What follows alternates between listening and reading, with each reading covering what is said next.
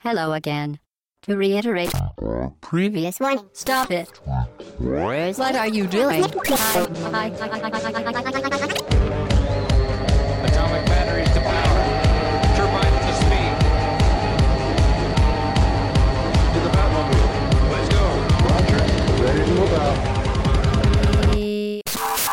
Au bas le podcast session 19. Bonjour, c'est Chine. Nous sommes le dimanche 18 novembre. C'est un podcast d'actualité. Je suis très heureux de vous retrouver ainsi que l'équipe qui m'entoure aujourd'hui.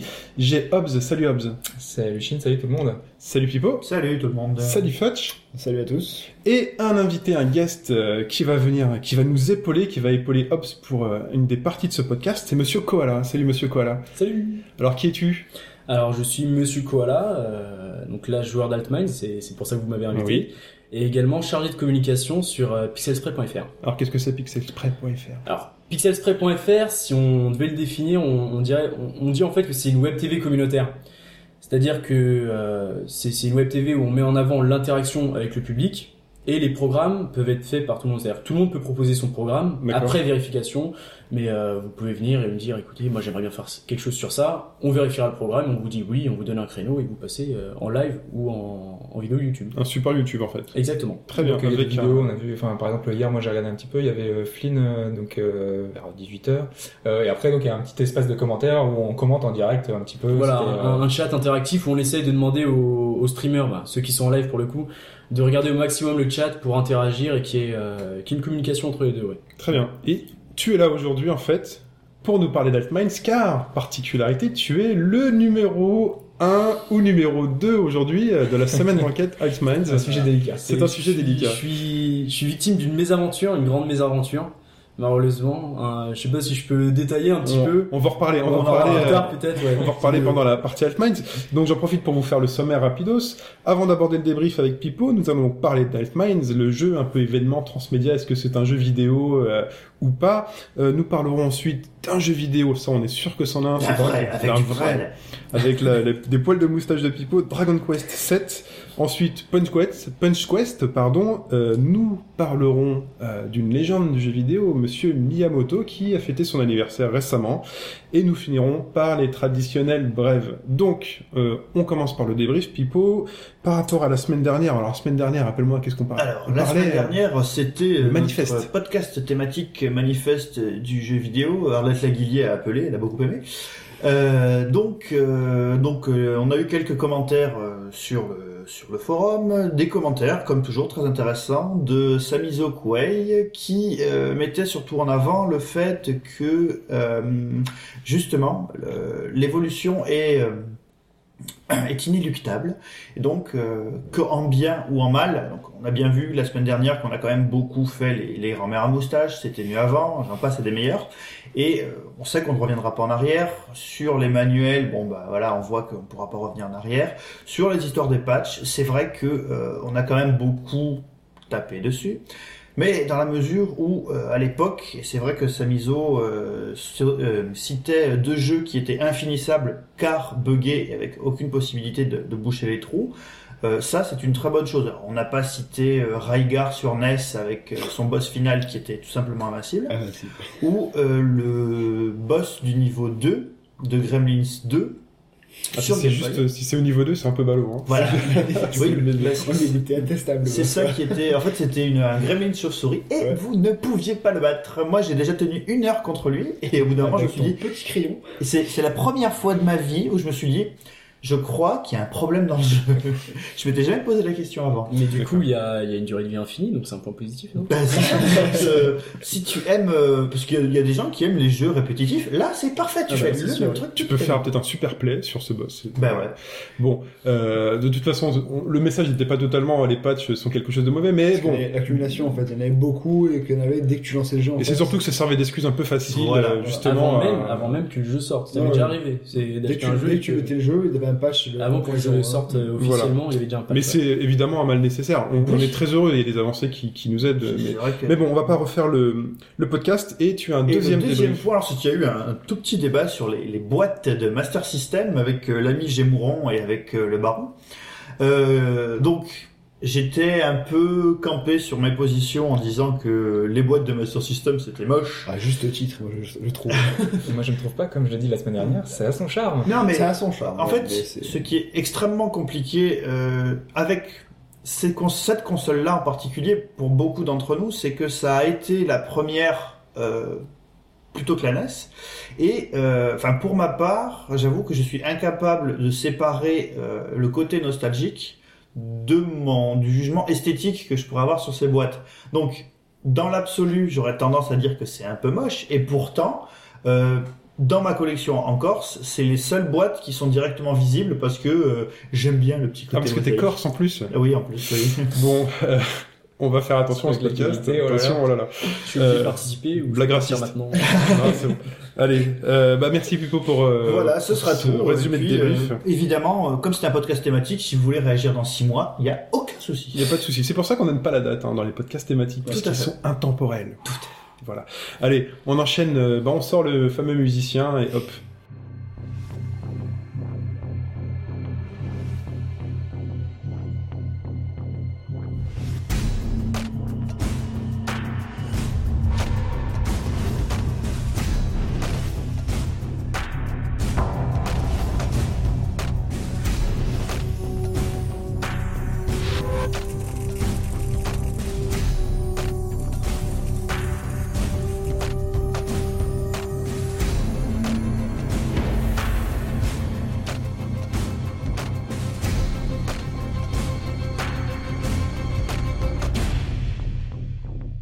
Et c'est donc le moment de passer la parole euh, à Hobbs et Monsieur Koala pour nous parler de l'événement actuel Altminds. Alors Hobbs, vas-y. Donc, euh, Altminds, euh, c'est C'est quoi?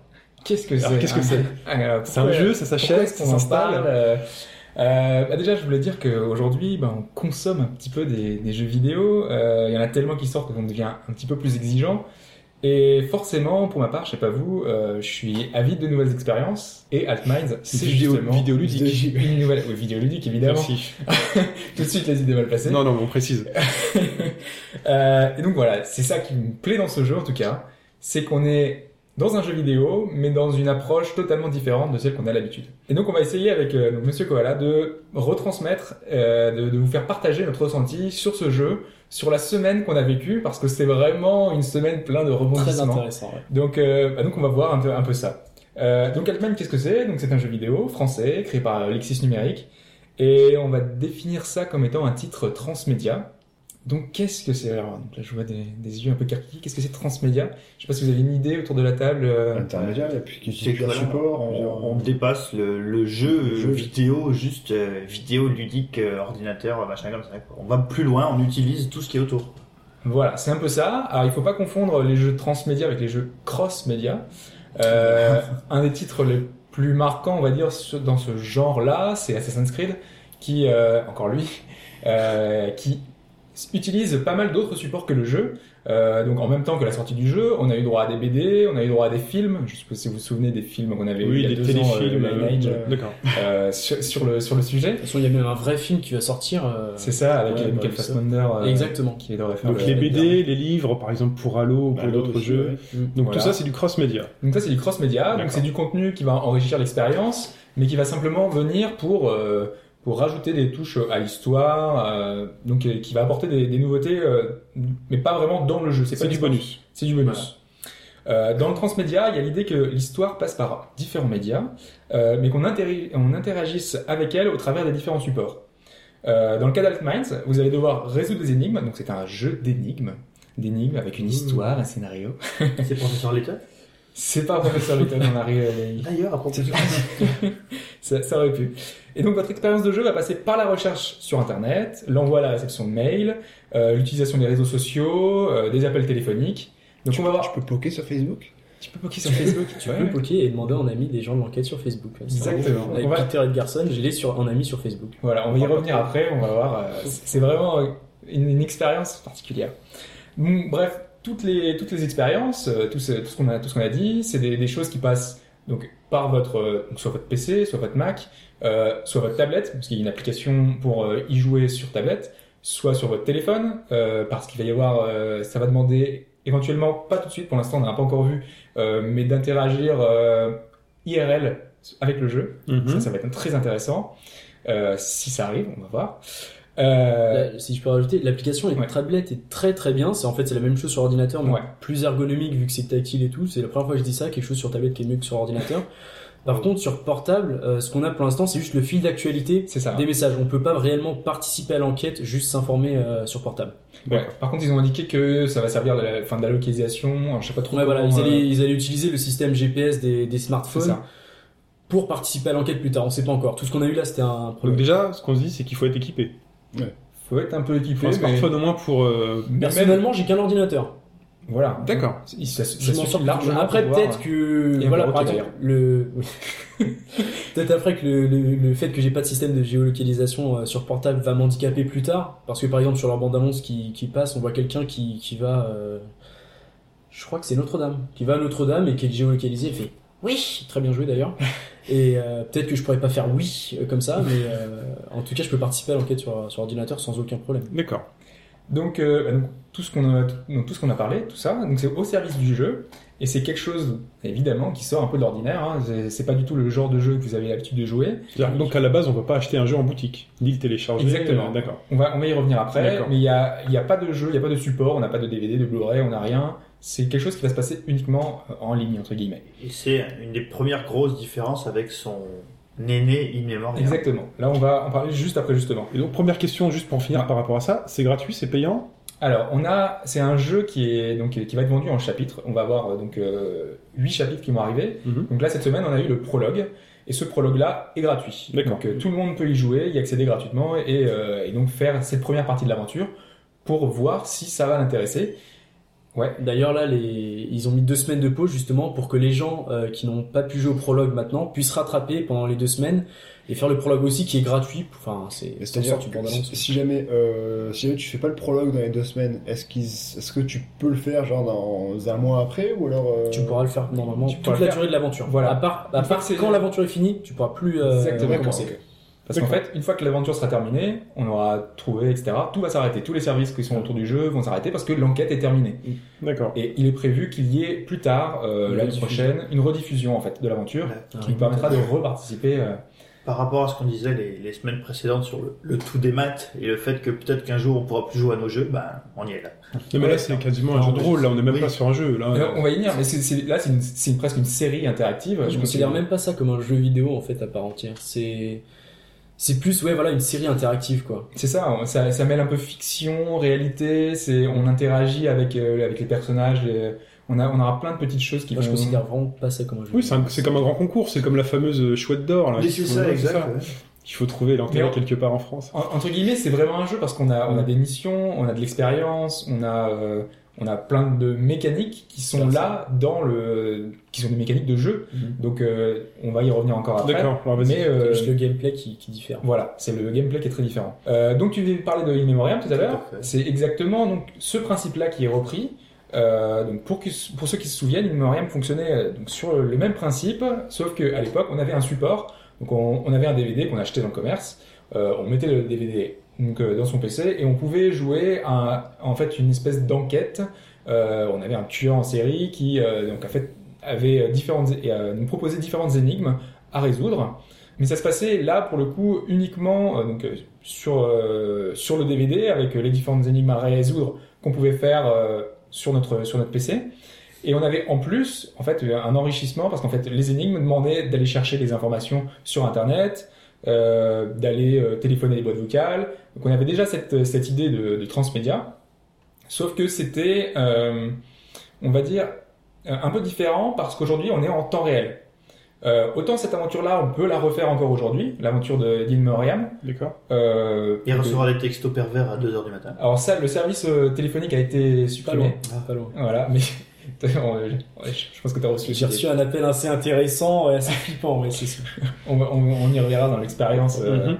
toutes les différentes choses qui sont arrivées. Et donc voilà, donc In Memoriam, c'était déjà le même principe, mais là ça va beaucoup plus loin parce qu'on est vraiment en temps réel. Euh, à l'époque, on, on- chacun pouvait avancer au rythme qu'il voulait. Euh, si- comme dans In Memoriam, euh, si je voulais le terminer en une journée, en 24 heures, le jeu, je peux.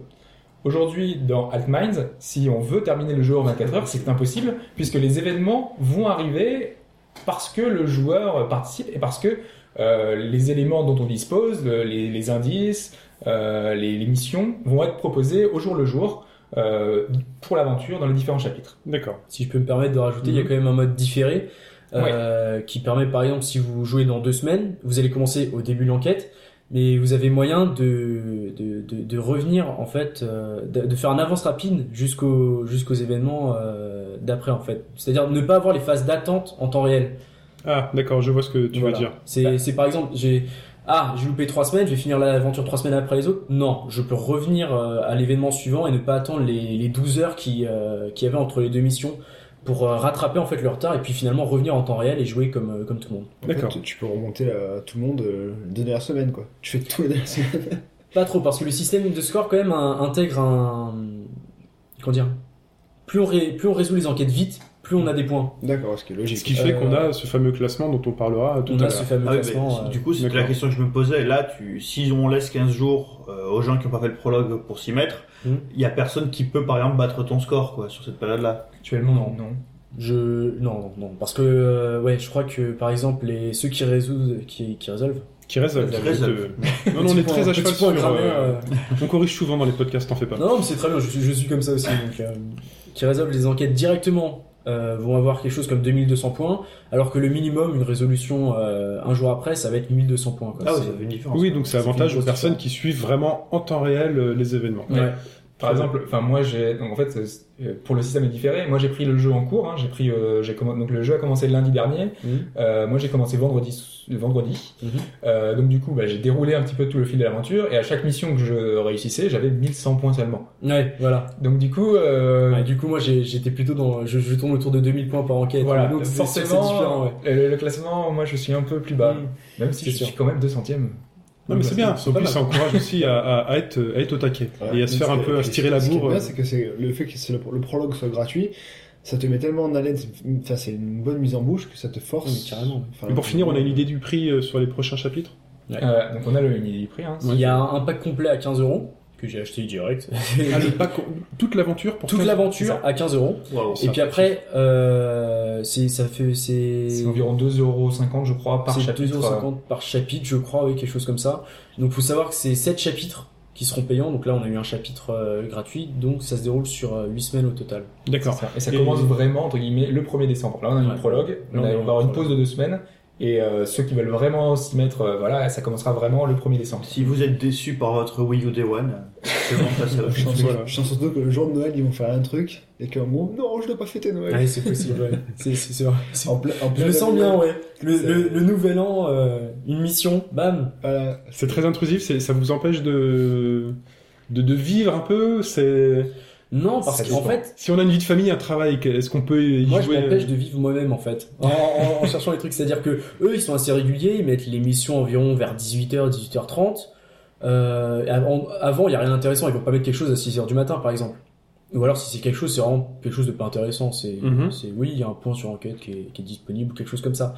Mais moi-même, en fait, je veux voir tous les messages pour prendre de l'avance et être le premier à, à résoudre l'enquête, quoi. C'est, c'est moi qui pourrais la vie tout seul, en fait. Eux, ils y sont pour rien. En fait, tu peux, tu peux jouer à ton rythme, je suppose. C'est tu, ça, si tu veux pas faire du score, euh, tu Il y, a, il y a des gens, il y a beaucoup de gens qui jouent, ils rentrent chez eux, ils arrivent, et en fait, ils ont, ils jouent du coup en différé, hein, ils ont Mhm. les informations qu'ils ont reçues dans la journée, et ils, les- ils remontent un peu tout ce qui, tout ce qui s'est passé dans la journée, et ils peuvent jouer très bien euh, Ouais, comme ouais. ça. C'est juste que s'il y a eu des missions dans la journée, là, éventuellement, bah, tu auras pas tous les points euh, qu'il faudra, mais ça t'empêche pas d'y jouer un peu plus tard. C'est pas non plus dramatique euh, si tu joues euh, le, le soir seulement ou euh, un autre moment dans, dans la semaine. Si t'as du retard, c'est pas très grave, quoi. Ça, c'est une, c'est une tendance euh, forte, je dirais, et particulièrement intéressante dans les jeux récents où euh, les, les concepteurs s'aperçoivent que certains jeux prennent beaucoup de temps et permettent aux gens de jouer vraiment à leur rythme. Bah, on a vu le, le système du village de, de Bravely Default, dont on avait déjà Ouais. parlé.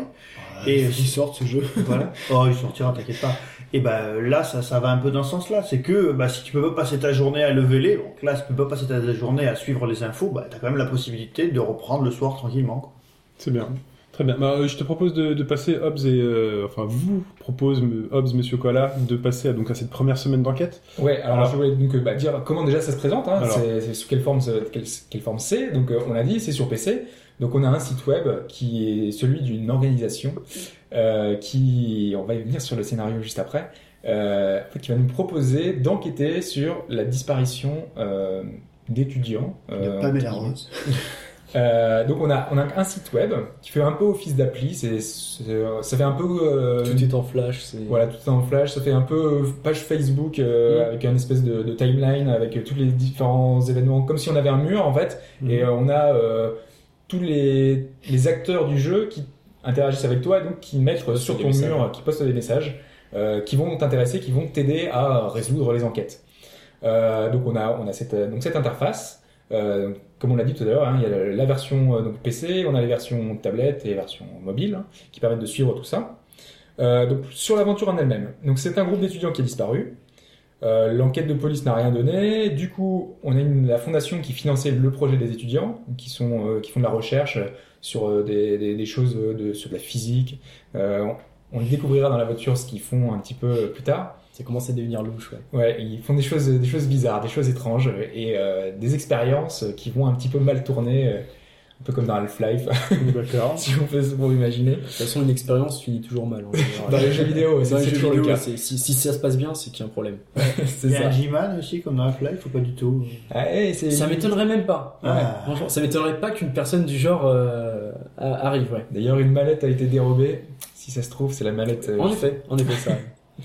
Euh, bah donc cette euh, cette fondation qui finance le projet des étudiants, euh, en fait ils vont vouloir les re- les retrouver ces étudiants là et ils vont mettre en place cette plateforme donc la plateforme qu'on a auquel on accède par le jeu qui vont nous demander à nous joueurs de retrouver donc ces personnes là et de les aider dans leur enquête.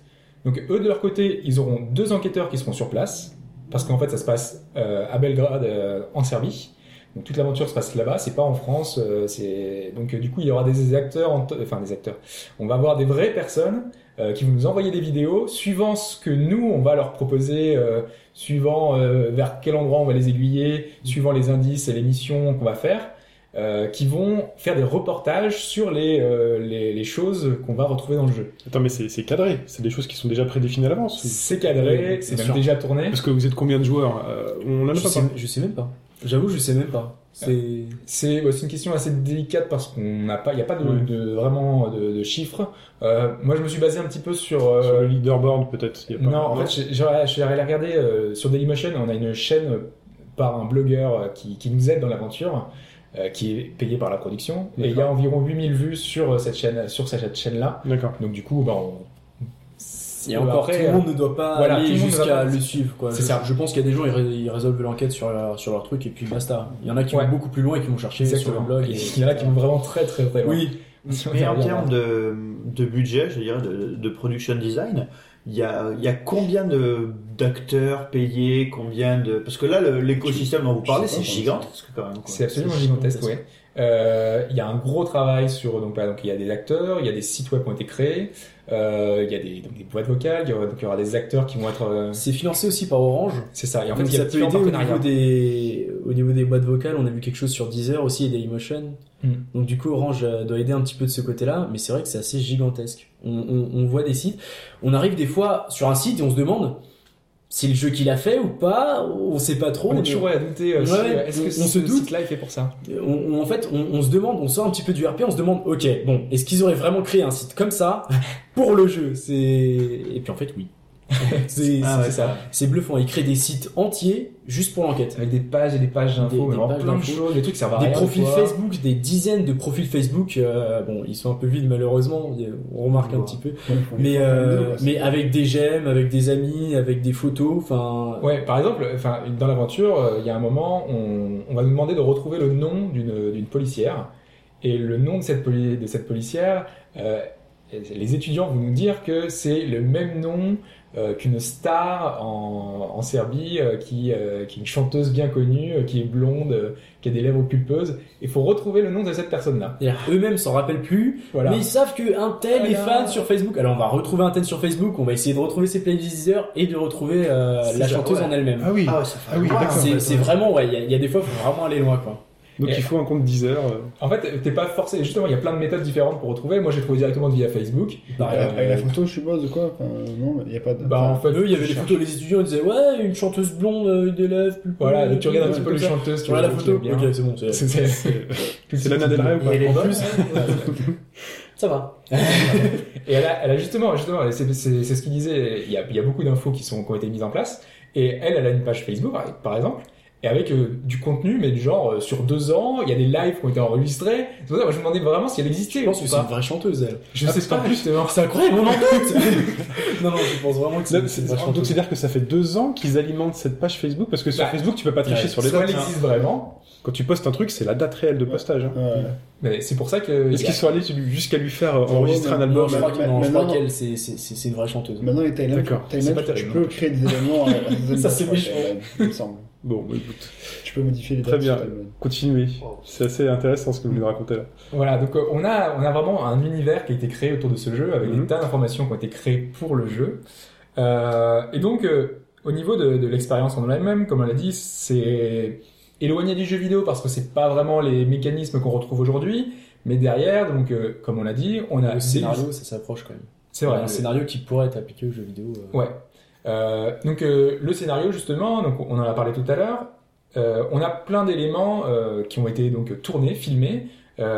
Donc quand on commence le, jeu, on a un espèce de débrief avec la société qui nous parle, qui nous indique ce qu'ils attendent de nous, etc. Donc tout ça c'est filmé, c'est donc c'est des vidéos. Donc c'est en partenariat avec Dailymotion. Donc du coup on a un tas d'informations qui vont nous, nous arriver par ce biais, donc avec ces vidéos qui sont assez bien fichus euh, euh, en termes parce qu'en fait ça fait ça fait vraiment série hein. on a vraiment on suit quelque chose de, Mhm. de très carré euh, je dirais que on est au-dessus des productions euh, TF1 qui Ouais. sont un peu niaises euh, voilà comme on question. plus proche de, de ce qu'on a sur sur Canal on va dire Euh, maintenant on n'arrive pas au niveau je pense des productions américaines Donc puisqu'on a cité des chaînes, on n'est pas on n'est pas sur Showprime ou euh, Showtime voilà, pardon C'est et pas Showtime, c'est pas c'est HBO. pas c'est pas HBO d'accord. C'est pas HBO. Euh, je sais pas, par exemple, toi, je sais pas quel, euh, quel effet ça t'a fait de voir le, la dernière vidéo hier avec euh, l'espèce de faux euh, twist euh, à la fin, avec le gars qui arrive. Ouais, je vois.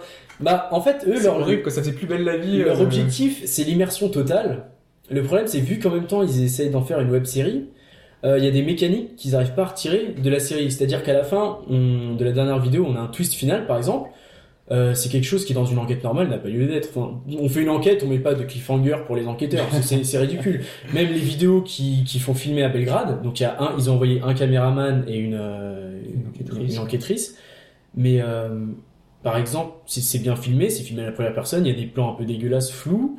Il y a, mais il y a, il y a des trucs. Par exemple, ils ont ajouté de la musique à ces vidéos. Oui. Moi, c'est quelque chose. C'est d'un côté, ça ajoute de l'ambiance parce que les musiques sont, sont pas mal au niveau ambiance musicale. C'est c'est sympa. c'est- j'ai- T'as des frissons quand tu regardes le truc. Mais après, tu, tu prends un peu de recul et tu te dis, ils font, ils font une enquête. Ils essayent d'envoyer les vidéos le plus vite possible. Ils rajoutent une musique à suspense. C'est ça. Ça sort un petit peu l'immersion. Mais d'un côté, ça rajoute à l'ambiance. Donc le Ouais. compromis, c'est. Après, on n'a pas que des vidéos comme ça. On a les vidéos, par exemple, qui nous font un compte rendu, tu sais, à la fin de la journée où tu- Mm. t'as- ça fait un peu effet webcam où euh, euh, il y a l'enquêtrice Ouais. qui se filme qui fait, oui, alors je suis allé voir les étudiants, euh, je suis allé leur parler, ils m'ont dit, ils m'ont dit ça, ça, ça et ça. Donc du coup, on a un petit effet, euh, voilà, on a l'impression vraiment qu'elle nous parle, à, qu'elle Mm. nous parle à nous et qu'on a les à la infos. webcam dégueulasse, c'est vrai Ouais. que ça rend super bien. Donc ça rend vachement bien. On a des, petites- des petites choses comme ça qui font qu'on est, on est vraiment dedans, quoi. Mm. Mais on a toujours ce lien, on se dit toujours oui, bon c'est une fiction et ça reste un jeu de piste de toute manière. Ça, reste- ça, reste, ça reste un jeu de piste, mais on est tellement impliqué dans le dans l'aventure Mhm. parce que on n'est pas vraiment euh, simplement, euh, enfin acteur simple où on suit euh, un scénario avec des, des bases qui sont là. Euh, on peut vraiment interagir avec tous les toutes les toutes les personnes de l'enquête. Euh, donc on a une certaine personne qui s'appelle Chloé Mhm. qui euh, qui est là, qui nous qui nous sert d'intermédiaire avec la fondation. Donc euh, c'est un petit peu de, de relais entre nous et la fondation. Et donc on peut lui envoyer n'importe quoi, plein de messages Mhm. tout le temps. Euh, Et il lui arrive de répondre. et, et elle répond Et en fait. Donc, et peu importe la question que tu lui poses, elle va pouvoir, euh, enfin, Elle elle va pouvoir communiquer répondre. avec toi. Elle essaie de répondre. D'accord. Donc ça c'est plutôt très chouette quoi. On a derrière un acteur qui est payé pour pouvoir te répondre et pour pouvoir, euh, bah, en fait, si tu as des éléments qui peuvent euh, apporter à l'enquête, Des éléments en plus, ouais, qui, qui font pas partie d'une mission particulière, mais qui, qui est important de signaler. Genre, cette vidéo, on a trouvé ça, d'accord, mais à côté, il y avait ça. Je pense que ça peut être utile à ça. Oui, merci beaucoup d'a- d'avoir noté ça. En effet, j'avais pas remarqué. Euh, continuez comme ça, vous faites du bon boulot. Voilà. Et, après, ça, ce genre d'indice, après, éventuellement, elle, elle peut les répercuter aux autres joueurs, à tous les autres joueurs. Elle dit, il y a un certain, enfin, elle dit pas, il y a un certain joueur qui a trouvé ça. Elle dit, euh, nos enquêteurs ont, euh, bah, dit que tel site, par exemple, proposait des infos intéressantes, des choses euh, comme ça qui rapportent. Ah, puis ça, donc il y a- ça, il y a un aspect communautaire où finalement tout le monde aussi s'entraide, tout le monde va vers le même but, mais tout le monde s'entraide. Même un sur leur page d'accueil, ils ont euh, ils ont une section spéciale pour les sites de la communauté, avec les forums et, et blogs. De si vous voulez jouer en communauté, essayer de partager vos informations avec les autres enquêteurs. Mhm. Euh, eux, ils mettent les, ces blogs-là en avant, justement pour qu'on le fasse. Ils nous encouragent à le faire. euh. D'accord. Donc je pense qu'on a fait un, un peu le tour du, du scénario. Moi, moi, ce que j'ai envie de poser comme question à Monsieur Koala, c'est donc tu es premier ou alors, Entre guillemets. alors aujourd'hui officiellement tu es deuxième. Aujourd'hui, voilà, officiellement, si vous allez sur la page du jeu, je suis deuxième. Mhm. Euh, ce qui s'est passé, ma mésaventure, en fait, euh, c'était avant-hier, je crois. C'est qu'en fait, on avait un, un lieu à trouver et à désigner sur une carte. Donc, je fais ma recherche, je réponds, et, et là, je reçois un message comme quoi c'était faux. Alors, je suis un petit peu étonné. Pas mal de gens ont trouvé ça. Et, et en fait, il s'avère que, que leur outil de localisation, en fait, est, est calibré à quelques mètres près. Sauf que le bâtiment fait plusieurs dizaines de mètres. D'accord. Donc du coup, Ou plus que ça. ouais, voilà, plus que ça, mais bon, je veux pas trop donner d'indices Oui, euh, sur la nature du bâtiment. Euh, donc résultat, il y a qu'un endroit précis du bâtiment qui, qui avec lequel on peut gagner, en fait. qui, fonctionne bien. Euh, et ce qui est arrivé, c'est que la personne qui était deuxième, qui est Black Warrior, que je, que je salue, je la félicite de m'avoir pris ma place, euh, a trouvé cet endroit où, euh, où c'était euh, ce- ce- ce pe- cette petite aire à quelques mètres près. petite, ouais. Voilà. Et, euh, et moi, en fait, qui trouvais le bâtiment, finalement, c'est bien celui-là. euh, je me suis fait avoir par ce calibrage trop précis. Mais ils ont annoncé, euh, justement, vu qu'il y a plein de retours de la communauté, même j'ai envoyé même un message à Chloé qui m'a répondu, euh, d'accord, pas de problème, je vais en parler avec la fondation et tout. Pouvez-vous m'envoyer les coordonnées? Pas de problème. Je lui ai envoyé les coordonnées pour que pour qu'elle pour voit que j'avais bien trouvé le bâtiment. Et, euh, et donc oui, là, Black Warrior, a, qui lui a trouvé, a pris ma place, mais la fondation Alvinson, qui est la fondation fictive euh, qui finance euh, le, le- le projet d'enquête, a annoncé que ce week-end, euh, ils allaient travailler dessus, reprendre les données et redistribuer les points la semaine prochaine. Donc si tout va bien, normalement la semaine prochaine, je retrouve ma place. Et si t'as vraiment pas de bol, tu finis troisième. J'ai vraiment, oui, ouais, ça serait, ça serait vraiment bizarre. Mais en plus, ouais, j'ai assez dégoûté, notamment avec le, le créateur du jeu et Bertrand Amar qui félicite le premier de cette semaine, sachant que normalement je suis premier, je me On suis... lance, un, on lance un appel à Bertrand Mer. Ouais. Refaites un tweet pour notre ami voilà, c'était moi le premier, s'il vous plaît. Il le mérite ce tweet. Et euh, qu'est-ce qu'on gagne à la fin? Alors qu'est-ce qu'on a Le premier, alors t'es premier. Le, euh, premier, qu'est-ce qu'il gagne Un nouveau fond d'écran, comme dans Un- Super Mario Bros 2, non Ah, je savais pas ça. Désolé, Désolé d'avoir pélé autant. Non, bah, pas grand chose. Moi, j'ai gagné pas mal de messages. Euh, je suis en mode SAV en fait, en ce moment. C'est-à-dire que, vu qu'on est mis en avant tout le temps sur le site, et, qu'on est premier, deuxième ou troisième, les gens voient nos pseudos, ils font Ah bon, bah, je sais pas que t'ont contacté, je vais contacter lui. Résultat, j'ai des dizaines de messages de gens Hey, comment on fait pour faire ça? Hey, comment on fait pour faire ça? D'accord. Et oui, puisqu'en plus c'est cet aspect social et comme vous êtes mis en Ouais, avant, voilà, finalement vous devenez un élément. il y a une messagerie qui est intégrée euh, au site même, Mhm. ce qui fait que il y a mon pseudo sur le côté, donc les gens ils se disent ah bah j'arrive pas à faire ça, c'est bizarre. Envoyons un message au Oui, parce à qu'en celui fait, qui est premier pour savoir finalement, fait. c'est c'est une mécanique induite du jeu, puisque ce jeu vous pousse à le rechercher sur le net, à envoyer des messages aux gens, à faire des mails, même à téléphoner. On en parlait avant le podcast. Et donc finalement, comme tu apparais sur le sur le site, les Bah, gens les- se disent, bah c'est peut-être aussi un Voilà. élément du jeu.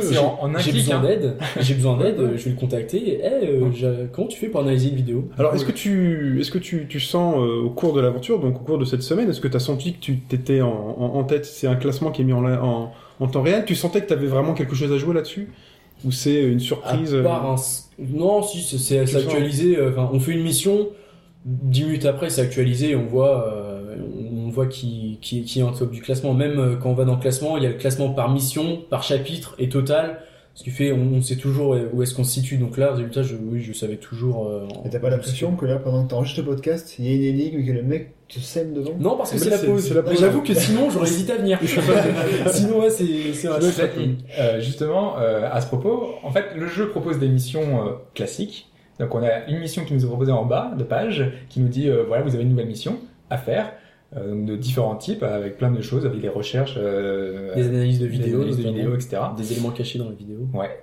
Et on a aussi des missions annexes, qui sont des missions, euh, bah, par exemple, il y a une espèce de mini-jeu euh, créé par une société de voilà Aquarks, euh, des- créé par une, une- des, des hackers, l'équivalent des, euh, des Anonymous euh, dans le jeu, D'accord. euh, qui sont là. euh, on, ne sait pas trop. Pour l'instant, on n'a pas beaucoup d'informations sur eux. On sait juste qu'ils auraient piraté, ils seraient responsables d'une attaque pirate. Mhm. Et en fait, ils ont un mini-jeu.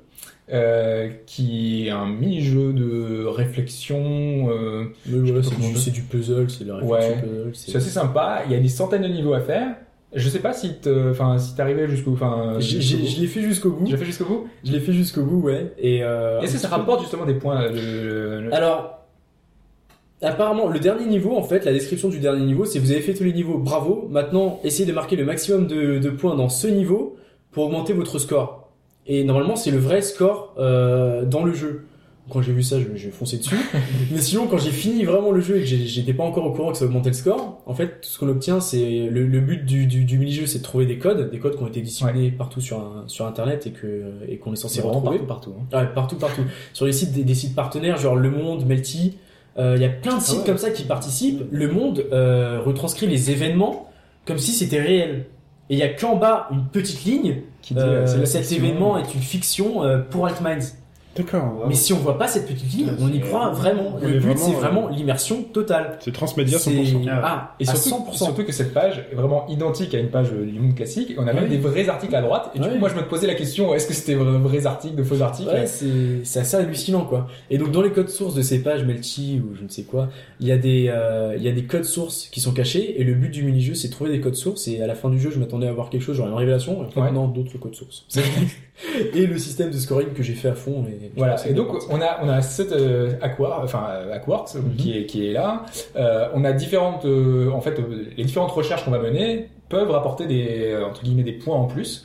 Euh, et Rivieno justement, donc le créateur du jeu, a indiqué que pendant ces 15 jours, même s'il y a plus de missions, il y aura, on recevra des mails, Mm. on recevra des coups de téléphone, des il y aura pas SMS. d'événements importants, mais il y aura Voilà. quand même euh, ça continuera. L'aventure va continuer. C'est pas, on est, elle est en pause, mais elle est en pause. C'est pour surtout les missions quoi. qui sont C'est ouais, ça. Donc, mais derrière, il y aura encore des, des choses. Euh, parmi les événements qu'on a et qui, euh, qui sont un peu particuliers, qui font que ce jeu est un peu unique, euh, on a eu cette semaine, enfin pas cette semaine, hier, tout ça, voilà, une vidéo où quand on l'a analysé, euh, on avait un numéro de téléphone qui apparaissait, qui devait être un numéro de téléphone en rapport avec l'enquête. Voilà. Et on va conclure là-dessus. Hein. On va, on le fait et on conclut. Alors, ça. ce numéro de téléphone, on va essayer de l'appeler. C'est ça. Donc en fait, j'explique un petit peu. Oui. Donc, dans cette vidéo qu'on avait, jusqu'à maintenant dans le jeu, à chaque fois qu'on analysait une vidéo, on avait un indice, euh, un indice en rapport avec l'enquête, qui allait nous faire progresser. Donc des choses en rapport avec la mythologie, euh, des choses en rapport avec la, euh, la physique, Nicolas Euh, Tesla. avec Ah Nikola Tesla, Nikola avec plein de choses en rapport avec le jeu. Et vraiment, il y a une- un énorme background. Et là, on a eu un numéro de téléphone. Ah. Alors, Donc qu'est-ce qu'on fait qu'est-ce qu'on fait On On appelle. l'appelle, forcément. Hein et on tombe sur Micheline, la fameuse Micheline. L'octogénaire sûrement. Je sais pas trop. Donc, on a Micheline, une, une- donc une actrice créée pour... euh, enfin, Créée. créée. Engagé. Engagée. c'est ça. Ils ont créé une actrice. Ils sont allés loin quand même. hein. Ils ont été jusqu'à faire le Frankenstein. Ils créent une actrice. Collage et tout, quoi. Collage et tout. Ouais. Ça fait Voilà. 35 Ah, c'est ans bien qu'il fait. qu'il travaille dessus. Il travaille le rôle. Ils ont et juste les- oublié les cheveux, mais bon, apparemment ça va venir dans les deux semaines de pause. Allez. Elle, elle laisse sans mec, comme les poulets KFC, quoi. C'est ça. Voilà, celle-là, je l'ai pas compris, je te la laisse.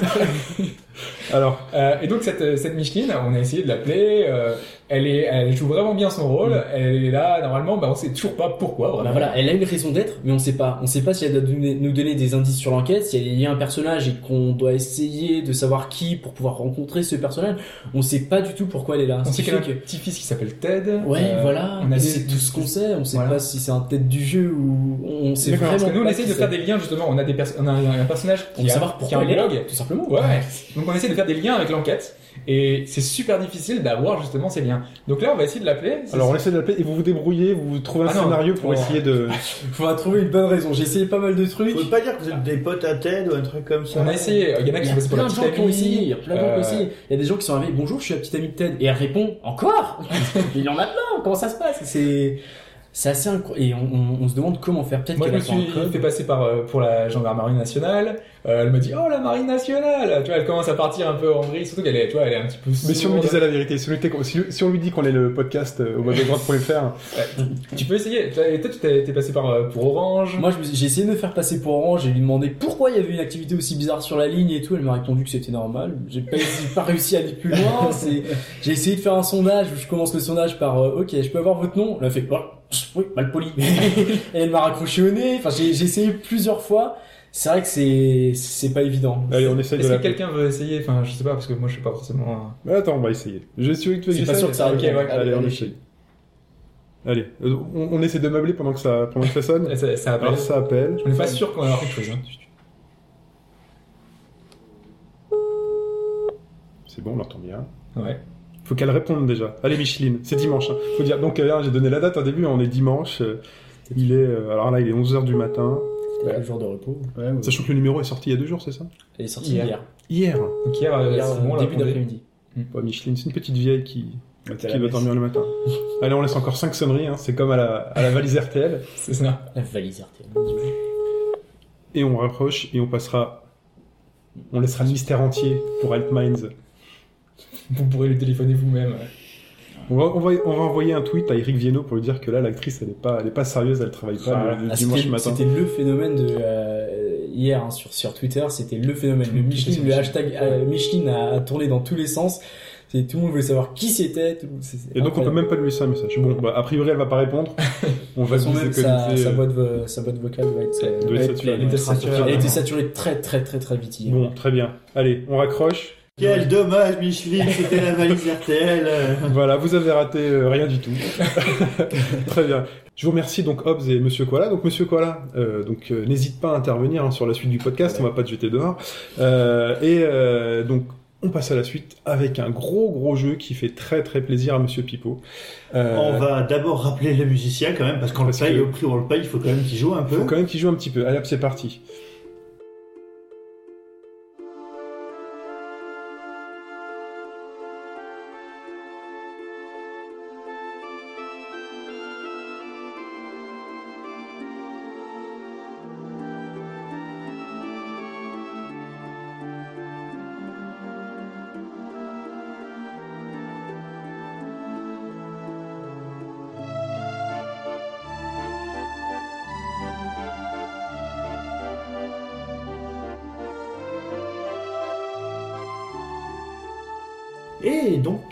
Vous aurez euh, reconnu un des morceaux de la bande originale de Dragon Quest VII.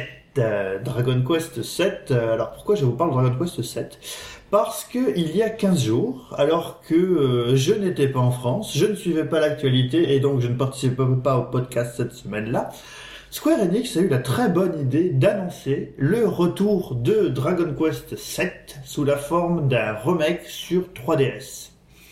Alors pourquoi je vous parle de ce jeu? Parce que ce jeu est très cher à mon cœur puisque c'est mon JRPG préféré jusqu'ici. Et euh, pour tout un tas de raisons que je vais euh, essayer de vous résumer en 5 minutes. Parce que t'as beaucoup de jeux préférés quand même. On a du mal à établir un classement. Hein. Avec lui, c'est difficile. Non, dur, hein. en, J- en JRPG, j'ai... Là, t'es sûr de toi. Ah, en JRPG, Quest c'est. Dragon Quest qui partage la première place avec Final Fantasy VI et il n'y a rien d'autre euh, autour. C'est pourtant pas le plus connu, enfin, des Dragon Quest. C'est euh, pourtant pas le plus connu. Alors, il faut savoir que Dragon Quest VII, à l'origine, est sorti le 26 août 2000 au Japon. C'est précis. C'est précis. Donc, 10 évidemment, 12. il est sorti un week-end, il est sorti pendant les vacances, parce que, par décret, les Dragon Quest étant des phénomènes de société au Japon, ils n'ont plus les droits de les sortir en semaine ou en dehors des Et vacances. c'est pas une blague, hein, c'est vraiment. euh, les enfants séchaient les cours pour aller acheter le jeu ensuite. À partir avait de Dragon Quest avait- 2 et Dragon voilà, Quest c'était- 3, c'était tellement énorme que l'État a mis la pression sur Enix, donc à l'époque, maintenant Square Enix, pour ne sortir les Dragon Quest que... Est-ce euh, que c'est toujours le cas aujourd'hui? Oui. Enfin, euh, Alors, ça s'est calmé ou pas? Il me semble. c'est en fait la euh, folie Bah, C'est-à-dire que Dragon Quest, c'est un univers qui est... euh, c'est enfin, c'est l'équivalent... Allez, j'exagère un peu, mais c'est un peu comme Astérix en France, si tu veux. C'est connu partout, il y a de la bouffe qui en parle, il y a des... Ouais, Enfin bon, Astérix, quand il y a un nouvel Astérix qui sort en France, euh, les gens sèchent pas les cours. Hein. Ouais, Il est pas forcément content non plus. Voilà. Aujourd'hui, on sèche les cours pour un iPhone en France. plutôt, Mais, euh, ouais. Ouais, encore. Disons que Ou Call of Duty Black Ops 2. ça s'est s'est un peu calmé, mais ça reste quand même la, la très très grande série de JRPG et euh, à cause de, de, de cette loi, les jeux continuent à sortir euh, en dehors euh, des périodes euh, C'est travaillées. resté. Ça, c'est resté.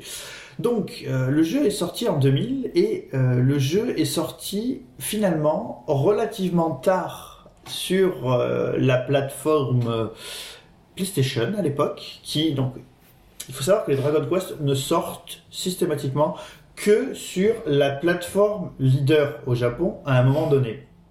C'est pour ça que les premiers étaient sur NES, puis sur Super Famicom, enfin sur Famicom, puis sur Super Famicom, puis sur PlayStation. Quand le jeu est sorti sur PlayStation en 2000, donc euh, je vous laisse faire le calcul, hein, souvenez-vous de la date de sortie de Final Fantasy VII qui avait scotché les rétines de tout le monde. 1997, hein, pour ceux qui n'auraient pas le temps de chercher, et qui fera le mind en parallèle. On est là pour ça, on- il faut éviter aux gens de chercher. Donne les réponses tout de suite. Mais on veut pas faire des fictions interactives, ce serait bien. hein. Euh, donc quand le jeu est sorti, euh, le premier choc a été qu'il était horrible, graphiquement abominable. Euh, C'était le, le premier, euh, la première tentative, donc qui a le moteur graphique datait de l'époque où le jeu avait commencé à être euh, fait, donc quatre ans auparavant. Et donc on avait des personnages en 2D sur des fonds en 3D autour desquels on pouvait tourner par rotation de 45 degrés Mhm. et c'était hideux. C'est vraiment euh, bouilli de pixels, la, la 2D n'était pas du tout fine. Enfin, pour tout vous dire, euh, si vous comparez le sprite du héros de Dragon Quest 6 sur Super Famicom avec celui de Dragon Quest 7 sur PlayStation, je pense que vous, êtes quelques- vous serez quelques-uns à penser que la version Super Famicom est beaucoup plus belle. Carrément. Donc le jeu est incroyablement moche, mais ok, passons le fait qu'il soit il moche. s'est vendu C'est pour ça que c'est ton jeu préféré, donc c'est Voilà. un peu moche. Il s'est vendu à 4 millions d'exemplaires au Japon. C'est pas beaucoup C'est euh, si aujourd'hui pour les Dragon Quest, énorme. pour les Dragon Quest, c'est euh, le record toujours. Ah par bon exemple, Au là, Japon, ouais. ouais, ouais. par exemple, là, le- la grosse sortie énorme euh, qui a tout explosé cette année, c'est Animal Crossing, qui a Ouais. fait 600 000 en une semaine. Et ça va plafonner, ensuite ça descend hein, au fur et à mesure. Et donc il va Ouais. arriver vers 1,5 million, 2 Pokémon, millions. ils montent plus à ce niveau-là. Enfin, Ah bon oui, non. D'accord, bah écoutez, là, je suis- Dragon ça Quest, fait 3 euh, millions, mais euh, j'ai des repères moins. Dragon Quest 7 a très vite été euh, sous-titré, alors que le sous-titre du jeu, les, c'est les combattants de l'Eden, euh, le quadruple platinum, puisqu'il s'est vendu très très très rapidement à 4 millions d'exemplaires. Donc, Qui est donc beaucoup. qui est énorme. Donc là, je rechange ma réaction. Je fais waouh, c'est énorme. Et donc oui, euh, pour le Japon, c'est énorme.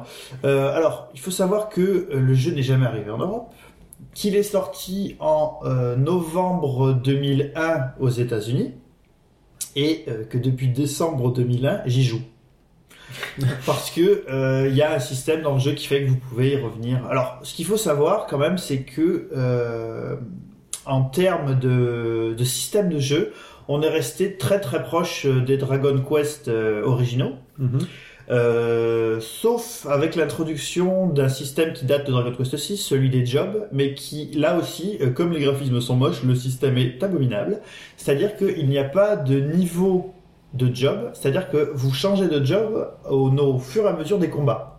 C'est-à-dire qu'il faut euh, deux combats avec ce job pour passer au niveau 2, puis euh, quatre combats pour passer au niveau 3, et en fait, comme c'est calculé de façon exponentielle, pour arriver au dernier niveau d'un job, il faut faire 1024 combats avec ce job.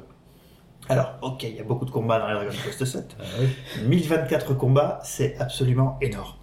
Donc, tout ça pour vous dire que euh, le remake 3DS qui sort va essayer de corriger en grande partie euh, les soucis de d'archaïsme, de, de graphisme. Graphisme déjà, C'est rassure-nous. magnifique. hein, regardez, regardez les images. Alors, je trouvais déjà Dragon Quest 9 très très beau.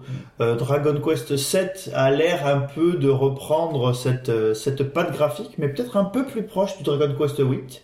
Donc, Huit, euh, Oui, oui, c'est- donc euh, graphiquement, on va voir une sacrée Parce que différence. ça, c'est un jeu, parce que euh, Dragon Quest 9, c'est un jeu de DS. Jeu de DS. D'accord, là, on est quand même sur, Sur 3DS, 3DS. il y a un petit peu plus de patates. Alors, euh, quant à savoir euh, l'intérêt de la 3D dans le jeu, ça je peux pas vous dire. Avec les images qu'on a vues, c'est impossible de savoir. Ce qu'on sait par contre, Bah, les ennemis seront affichés au premier plan avec euh, la forêt en, en flou, voilà, en, en arrière-plan. Donc voilà, donc ce qu'on sait, c'est que le, les ennemis vont devenir visibles sur la carte, donc comme sur Dragon Quest 9. Euh, que du coup les combats, par contre les combats vont garder la représentation euh, habituelle de ce que j'ai vu, euh, comme dans les Dragon Quest 4, 5 et 6, dont les remakes sont sortis euh, Mhm. sur euh, DS. Alors d'ailleurs, pourquoi Dragon Quest 7 sort sur 3DS et on l'espère, mais on y croit quand même, va arriver euh, en Europe, c'est que finalement les Dragon Quest sur 3DS se sont relativement bien vendus Sur DS. sur DS, oui, pardon, se sont relativement bien vendus. Euh, les 3, euh, 4, 5 et 6, donc c'est le cycle Zenitia, est sorti, sont sortis en Europe et euh, ont relativement bien marché, avec des super traductions. Mm. Euh, pour ceux qui ont fait Dragon Quest 4 par exemple, Moi j'ai fait l'épopée des héros, moi. C'est bah, c'est ça, c'est le 4 Voilà, c'est super. avec les des accents différents en fonction euh, des pays dans lesquels vous intervenez dans le jeu donc ça c'était vachement bien trouvé C'est-à-dire que les présidents américains ont un accent marseillais? Alors c'est lequel celui-là Euh, Pour la culture C'est- c'est Euh, Binary Domain Binary ça. Domain, ouais, Ouais. c'est ça. Donc, euh, on sait euh, sur le remake qu'un nouveau personnage euh, va faire son apparition pour vous aider à retrouver en fait ce qui dans le jeu original s'appelait des shards, donc qui s'appelleront des tablettes. Puisqu'il faut savoir que la particularité de Dragon Quest VII, c'est que vous commencez dans un monde en fait qui est réduit à une seule île. Et euh, avant que l'aventure ne commence, l'aventure met deux heures à commencer, c'est-à-dire que pendant deux heures vous n'avez aucun combat. Bonjour le début pour un RPG. Et en plus, les premiers combats sont particulièrement pénibles, puisque vous tapez sur des slimes juste avec des bouts de bois, donc c'est très très lent. C'est long. Voilà, donc le début, enfin voilà, donc euh, pour beaucoup de choses, pour, sur beaucoup de points, ce jeu est complètement loupé. Et on espère donc que le remake euh, va euh, résoudre tous ces problèmes, et surtout on sait que le remake va utiliser un système qui existait déjà dans Dragon Quest 9, qui est qu'il y aura des tablettes spéciales, et que par Street Pass, les joueurs pourront se les échanger et agrandir euh, encore euh, ce monde qui est déjà gigantesque parce qu'il faut savoir que euh, en ligne droite pour finir Dragon Quest euh, 7 il faut autour de 80 heures Normal pour un Voilà, Dragon Quest. ouais. Certains diront. euh, Dragon Quest 4 il faut 25 heures par Ouais, exemple ouais, mais là 25, là pour le 30. coup c'était vraiment ils ont vraiment poussé le, la, la, la chose très très loin Et c'était, et en fait, euh, là, tu nous as parlé beaucoup de défauts. Et c'était quoi particulièrement que t'avais Est-ce que ça brille pas par rapport au scénario C'est moche Donc, C'est Euh, préféré, lui. Oh là là, il Il est moche, il est chiant. voilà, chiant, donc, euh, moche. justement, ce que je vous expliquais avec l'histoire des tablettes, c'est que euh, en fait, du coup, l'aventure est non linéaire, puisque euh, en fonction des mondes que vous allez découvrir, puisqu'en fait, c'est pas des mondes que vous visitez, vous découvrez des tablettes. Ces tablettes, vous les mettez en place dans des sur des plateaux dans une salle des cartes, et ça crée euh, un nouveau monde dans lequel vous allez rentrer et visiter. Et au fur et à mesure des mondes, vous allez découvrir euh, d'autres mondes. Et euh, en fait, le, le ton du jeu est pour moi euh, le mieux écrit de tous les Dragon Quest. C'est-à-dire que il y a des passages très niais, très JRPG, shonen, le héros, le prince qui doit augmenter de niveau pour battre le méchant.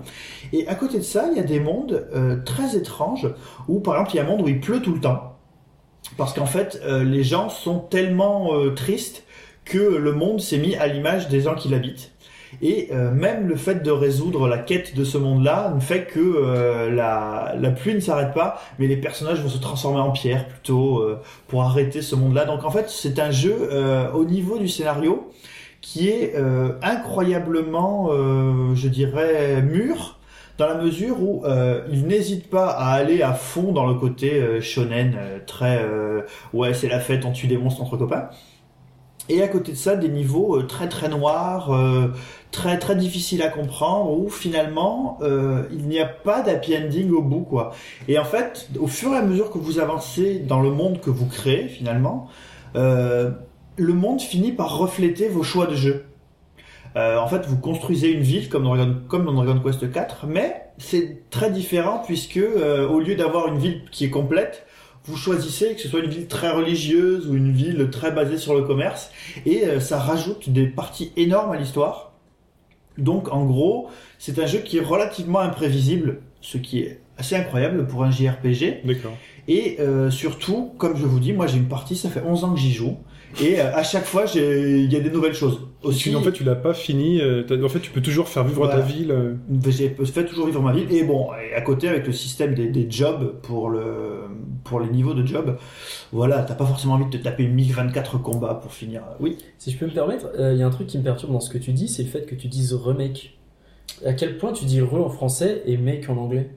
Ah, remake, ah, ah, c'est c'est ça. Ça me perturbe, vous êtes à cheval sur la grammaire, et puis là c'est tout à fait un J'y ai pensé, mais je me suis dit, on va le laisser. Soit tu dis euh, remake et tu passes totalement pour un con, soit tu dis remake et t'as la classe. Bon, c'est comme Street of Rage, hein, j'ai gardé Ah oui, quand même, Oui, j'étais pas là. Non, mais on a plein de trucs. hein. On a les opus, euh, Ah oui, bien. les 8, on a la 8. J'attends le best-of. Hein. La 8. Ah bah Les- écoute, hein, tu peux, tu peux écouter tout le. Les tout le shoot 'em passif. up. Shoot 'em up. Donc, euh, On a tout de ça choses. pour vous dire Allez, que je te laisse 10 secondes pour Voilà, conclure. le, le remake, on attend ce remake avec euh, beaucoup d'impatience. Moi, le premier, je vous en ferai un test et je vous ferai peut-être un spécial Dragon Quest à ce moment-là. Et je pense que euh, on tient déjà le, le GOTY de 2013 euh, avec euh, ce remake sur 3DS. Pour toi. Pour parce moi. que moi j'annonce que GTA 5 sera, la- sera le jeu de 2013. Même si on n'en parle pas, parce qu'il n'y a rien à dire dessus. Euh, tu... Oui, il y a une petite actu sur euh, Heartbeat. Oui, Allez. alors il faut savoir que Heartbeat, qui est le, il faut savoir que les Dragon Quest, en fait, qui sont toujours édités par Enix au début et par Square Enix maintenant, sont développés par des, euh, des par des développeurs différents. Donc les premiers c'était Shunsoft. Après, euh, on a eu euh, sur le 6, le 6 et le 7, c'était Heartbeat. Et Heartbeat qui avait muté, qui était devenu euh, Genius Sorority, qui avait fait euh, d'autres jeux Dragon Quest, en particulier le génial, moi je trouve génial, le Rail Shooter Dragon Quest sur Wii. Dragon Quest Sword. Dragon Quest World, qui était très très bien. Euh, le, donc le, le chef de Heartbeat a dit que le studio allait renaître de ses cendres sous sa forme Heartbeat. Alors, ce qu'on ce qu'on ne sait pas, c'est euh, est-ce que ça a à voir juste avec le remake de Dragon Quest 7 ou est-ce qu'ils sont repartis pour un nouveau jeu? Ça, c'est quelque chose qu'on ne sait pas Oui. encore tout à fait. On sait pas non plus si les deux studios vont perdurer parce que c'est des anciens de qui sont qui avaient formé en fait, Genius euh, Sorority. Voilà, Genius Sonority. Et, euh, et eux, ils étaient partis dans un- une direction un peu différente parce qu'ils ont fait des Pokémon, enfin Pokémon Colosseum, euh, ils ont fait The Denpamen, enfin, ils ont fait plein de petites choses en plus. Euh, donc on sait pas s'ils vont continuer à faire ça, donc euh, d'un côté, et repartir sur des projets de RPG, hein, pourquoi pas. Donc euh, éventuellement de nouveaux Dragon Quest ou de parce qu'il y a dans euh, Genius Sonority, il y a des anciens qui avaient travaillé sur Earthbound également. Oui. Donc euh, ils ont vraiment une touche RPG et justement ça s'est pas forcément vu dans les dans les jeux qu'ils ont fait. Donc euh, pourquoi pas un vrai RPG euh, de leur part euh, sur une console Nintendo. Et si ou- Heartbeat faisait Mother 4 sur Wii U, Qui nous sort déjà le 3. euh. ce serait déjà pas mal. Mais il n'y a pas Arte Piazza aussi qui faisait. Euh... Arte Piazza, c'est ceux qui s'occupent des remakes. Les remakes, c'est ça. Voilà. Remake, pardon. Ça va, ça va, je me contrôle. Très bien. Euh, Pipo, on passe à la suite. Et là, tu veux nous parler. Alors, je te laisse euh, quelques minutes. Allez, 5 Allez, minutes. Là, je vais vous parler de Punch Quest Voilà. sur iOS. Donc, Punch Quest sur iOS, qu'est-ce que c'est? C'est euh, un peu le renouveau du l'Infinite Runner, sauf que, euh, comme son nom l'indique, on est là dans un Infinite Puncher. C'est-à-dire que votre personnage court, mais pour pouvoir avancer, euh, il doit foutre des grosses torgnoles aux ennemis qui arrivent en face de lui. Et le nom euh, le laisse pas penser, mais euh, enfin c'est assez chouette visuellement euh, parce que ça fait très non générique Punch Quest, ça fait truc qu'on trouve partout. euh, mais euh, franchement, je trouve que c'est graphiquement très joli, ça fait très- jeu 2D euh, Alors, stylé. euh. clairement, euh, quand on regarde Punch Quest, qu'on fait une petite pause sur l'écran, on est, euh, à mon, pour moi, au, mieux de la- au meilleur de la Mega Drive. C'est Les ça. plus beaux jeux que vous avez pu voir sur Mega Drive sont du niveau de Punch Quest. Donc euh, on se dit, voilà, moi je, je, je pensais même pas que c'était un jeu iOS euh, à l'origine quand j'ai vu ça, donc euh, je me suis dit, c'est pour ça que je suis un peu curieux de ce que tu vas dire justement sur le jeu. Donc, euh, on a beaucoup parlé des Infinite Runners, moi en particulier, parce que ça me prend beaucoup de temps quand je vais aux toilettes. Euh, Celui-là est particulièrement prenant, puisque donc votre personnage euh, court évidemment, et a deux euh, boutons pour chacun des boutons permet de mettre des coups de poing. Donc un met des coups de poing en face effet accéléré, et l'autre bouton fait mettre des uppercuts et sauter votre personnage. On a la possibilité de comboiser les coups. Et donc il y a un système de, de combo et de scoring qui est hyper intéressant. Et surtout qui permet de gagner euh, l'argent du jeu qui s'appelle les punchos et d'acheter des euh, nouvelles techniques pour euh, votre personnage. Donc en tant qu'Infinite Runner, Punch Quest est un excellent jeu dans la mesure où, par exemple, contrairement à Canabolt, où finalement ce que vous faites c'est juste sauter, ou euh, à Temple Run où il y a plusieurs actions déjà, mais il y a quand même des périodes où vous ne faites pas grand-chose. Dans Punch Quest, euh, vous passez votre temps à tapoter sur votre écran. C'est-à-dire que euh, c'est vraiment un jeu extrêmement prenant. Comme C'est- Curiosity, quoi, un peu. c'est plus intéressant que Curiosity et il n'y a pas de problème de serveur. Donc en plus, euh, les niveaux sont créés de manière procédurale. Vous avez évidemment la possibilité de sauter de plateforme en plateforme puisque vous avez des, des embranchements. Alors vous mettez un uppercut pour sauter. Alors au début, vous jouez vraiment comme un bourrin et puis vous mourrez très vite. Et puis là, vous commencez à gérer un peu le rythme de jeu, euh, les jabs en l'air, les uppercuts, euh, les enchaînements d'uppercuts, le fait que vous montiez, que vous choisissiez d'aller affronter un boss. Il y a certains boss qui graphiquement ressemblent à des euh, ennemis des premiers Wonder Boy. Et ça, ça te fait plaisir. Ça, ça me fait plaisir. Forcément. Euh, à côté de ça, euh, vous avez une musique assez entraînante. Euh, vous avez beaucoup de types d'ennemis différents. Alors évidemment, ça utilise aussi le color swap. Hein, vous vous souvenez, le même personnage qui change de couleur en fonction du truc. Et euh, l'un dans l'autre, on a euh, vraiment un excellent opus d'Infinite Runner. Euh, un jeu que je vous pousse à aller faire sur iOS. Il est Mais- gratuit il est- Alors, c'est là que le bas blesse. Ah. Ah, moi, je l'ai vu, il était, enfin, il est gratuit à télécharger. euh. Alors, non, alors figurez-vous qu'aujourd'hui, le jeu n'est plus gratuit. Ah. Alors, pourquoi le jeu n'est plus gratuit? Parce que euh, les euh, développeurs avaient lancé leur jeu, euh, donc leur jeu où il y a énormément de contenu, c'est ça qu'il faut Enfin, savoir, Oui, on a compris. euh, avec un système d'achat in-app. Et euh, donc en gros, vous pouviez débloquer tout un tas de choses ou les acheter pour aller un petit peu plus vite. Mais comme on gagnait quand même pas mal de punchos, bah, avec le jeu était vraiment prenant, il s'avère que le jeu a été téléchargé plus de 600 000 fois et actuellement vient à peine d'atteindre, euh, d'après les développeurs, un, je dirais bénéfice, un bénéfice à 5 chiffres. Donc euh, je vous laisse faire euh, le calcul. hein. Vous voyez bien que 600 000 téléchargements et on est à à peu près plus de 10 000. euh, enfin, on vient d'atteindre peut-être 10 000 dollars. Il y a un problème. Et donc du coup, il y a eu une première mise à jour où on gagnait moins de punchos et euh, on avait la possibilité d'aller plus vite en achetant de l'achat, en achetant une app. Et ça n'a toujours pas marché. Donc, euh, du coup, le jeu est devenu actuellement payant et coûte euh, 99. euh, alors, je sais pas si c'est 89, c'est 89, ouais. C'est 89 centimes d'euros euh, actuellement. Alors, pour ce qu'il y a dans le jeu, ça vaut le coup. Fait à ce prix-là. Sachant euh, que le plus gros des joueurs ont déjà le jeu. voilà. Bon. C'est ça, donc ça c'est c'est un peu dommage. Mais pour ceux qui ne l'auraient pas fait, euh, foncez, hein, il, il vaut le coup. En fait, ce jeu pose surtout le problème de, du dimensionnement. euh, Monsieur Koala, une oui, question. monsieur Ouais, moi, je, je, je vis assez mal ce truc des free-to-play. Mhm. C'est que c'est gratuit, mais si tu payes, euh, t'es avantagé par rapport aux autres. Bah, C'est-à-dire que moi, je suis d'accord pour que ceux qui payent aient plus de possibilités, plus de plus, plus de, de, De fonctionnalités, bah, plus de chapeaux, par exemple, euh, tout à fait. Mais le fait que, en fait, si tu payes pas, en fait, ça sert vraiment, ça sert pas à grand chose que tu joues. Euh, je suis, un- je suis pas vraiment d'accord avec bah, ça. là, Punch Quest, le problème c'est que justement, euh, le fait de payer apporte rien. Donc du coup, les gens payaient peux pas. aller plus vite, non? Bah, à peine. Finalement, euh, plus que le jeu est prenant, euh, donc en gros, ils se sont dit, le calcul était simple. On a dit, soit euh, tous les, tout devient 8 fois plus cher en termes de punchos que vous avez dans le jeu, soit on met le jeu à, euh, à 89 centimes parce que sinon, euh, on peut pas s'en sortir. Et en fait, c'est ça, c'est que euh, les mecs ont réfléchi à un jeu pour les joueurs qui a très bien marché, se sont dit, si le jeu est bien, bah, les joueurs vont passer quelques micro-thunes pour nous faire vivre. Et il s'avère que, euh, en fait, le jeu est tellement bien pensé que bah, les gens ne dépensent pas d'argent pour le faire. Et euh, c'est dommage parce que, bah, du coup, euh, les gens sont un peu en stand-by et puis ils voient ce jeu qui cartonne et ne leur apporte rien. Donc, euh, la conclusion de tout ça, c'est que c'est un excellent jeu. Si vous l'avez déjà et si vous avez beaucoup aimé, euh, faites deux ou trois achats, ça fera plaisir euh, aux développeurs. Et si vous ne l'avez pas encore, dépensez vos 89 centimes d'euros, ça vaut largement le coup. Voilà, A priori, euh, c'est uniquement sur iOS. euh. Pour le moment, c'est uniquement sur iOS. ouais. Pourtant, c'est la plateforme réputée euh, avec les meilleurs, euh, enfin les clients qui payent le plus, Ouais. qui, euh, qui sont plus aptes à, à- à dépenser leurs sous Mais pour là, c'est juste un problème de dimensionnement, en fait, c'est ça. Ils ont mal calculé leur, euh, business plan. Voilà. Très bien. C'est compliqué quand même hein, pour gérer un free-to-play qui, qui marche. hein, parce qu'on en Oui. parle beaucoup cette année. et, euh, Oui. Bah, c'est voilà, c'est en bah, pleine explosion. Il y a un modèle à construire plus on en solide que celui qu'on connaît. on en a parlé il y a quelques podcasts. À hein. chaque fois, on en Voilà. Et là, là, là, pour le coup, c'est la première fois qu'on voit un bon jeu qui est un échec en termes de free-to-play. Très bien. Euh, on enchaîne. Ah, un petit. Qui êtes-vous, monsieur? It's me, Mario!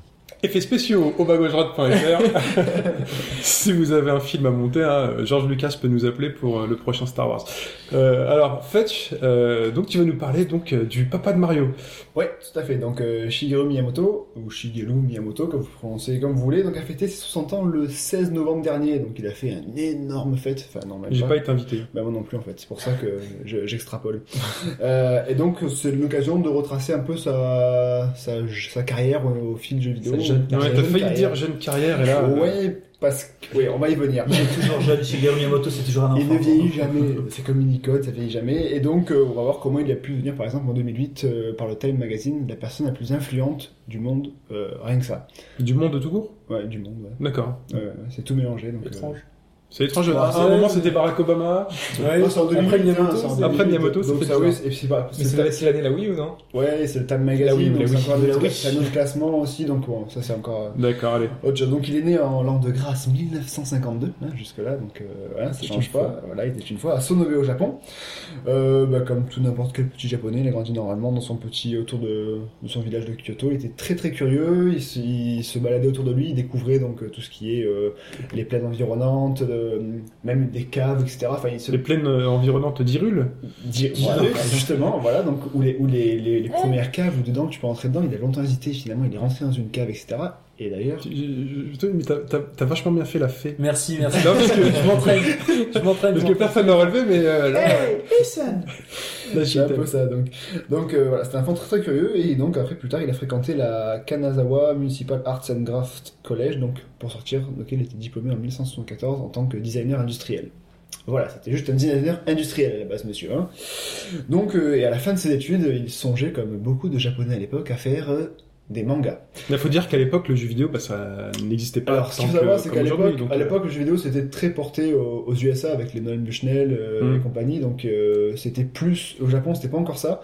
Euh, malheureusement, aux USA, la crise a eu, a eu lieu juste après et tout. Donc, du coup, ben, Miyamoto a pris un peu le filon et a intégré Nintendo, euh, qui- et qui l'a engagé d'ailleurs en 1977. Un certain- C'était Iwata.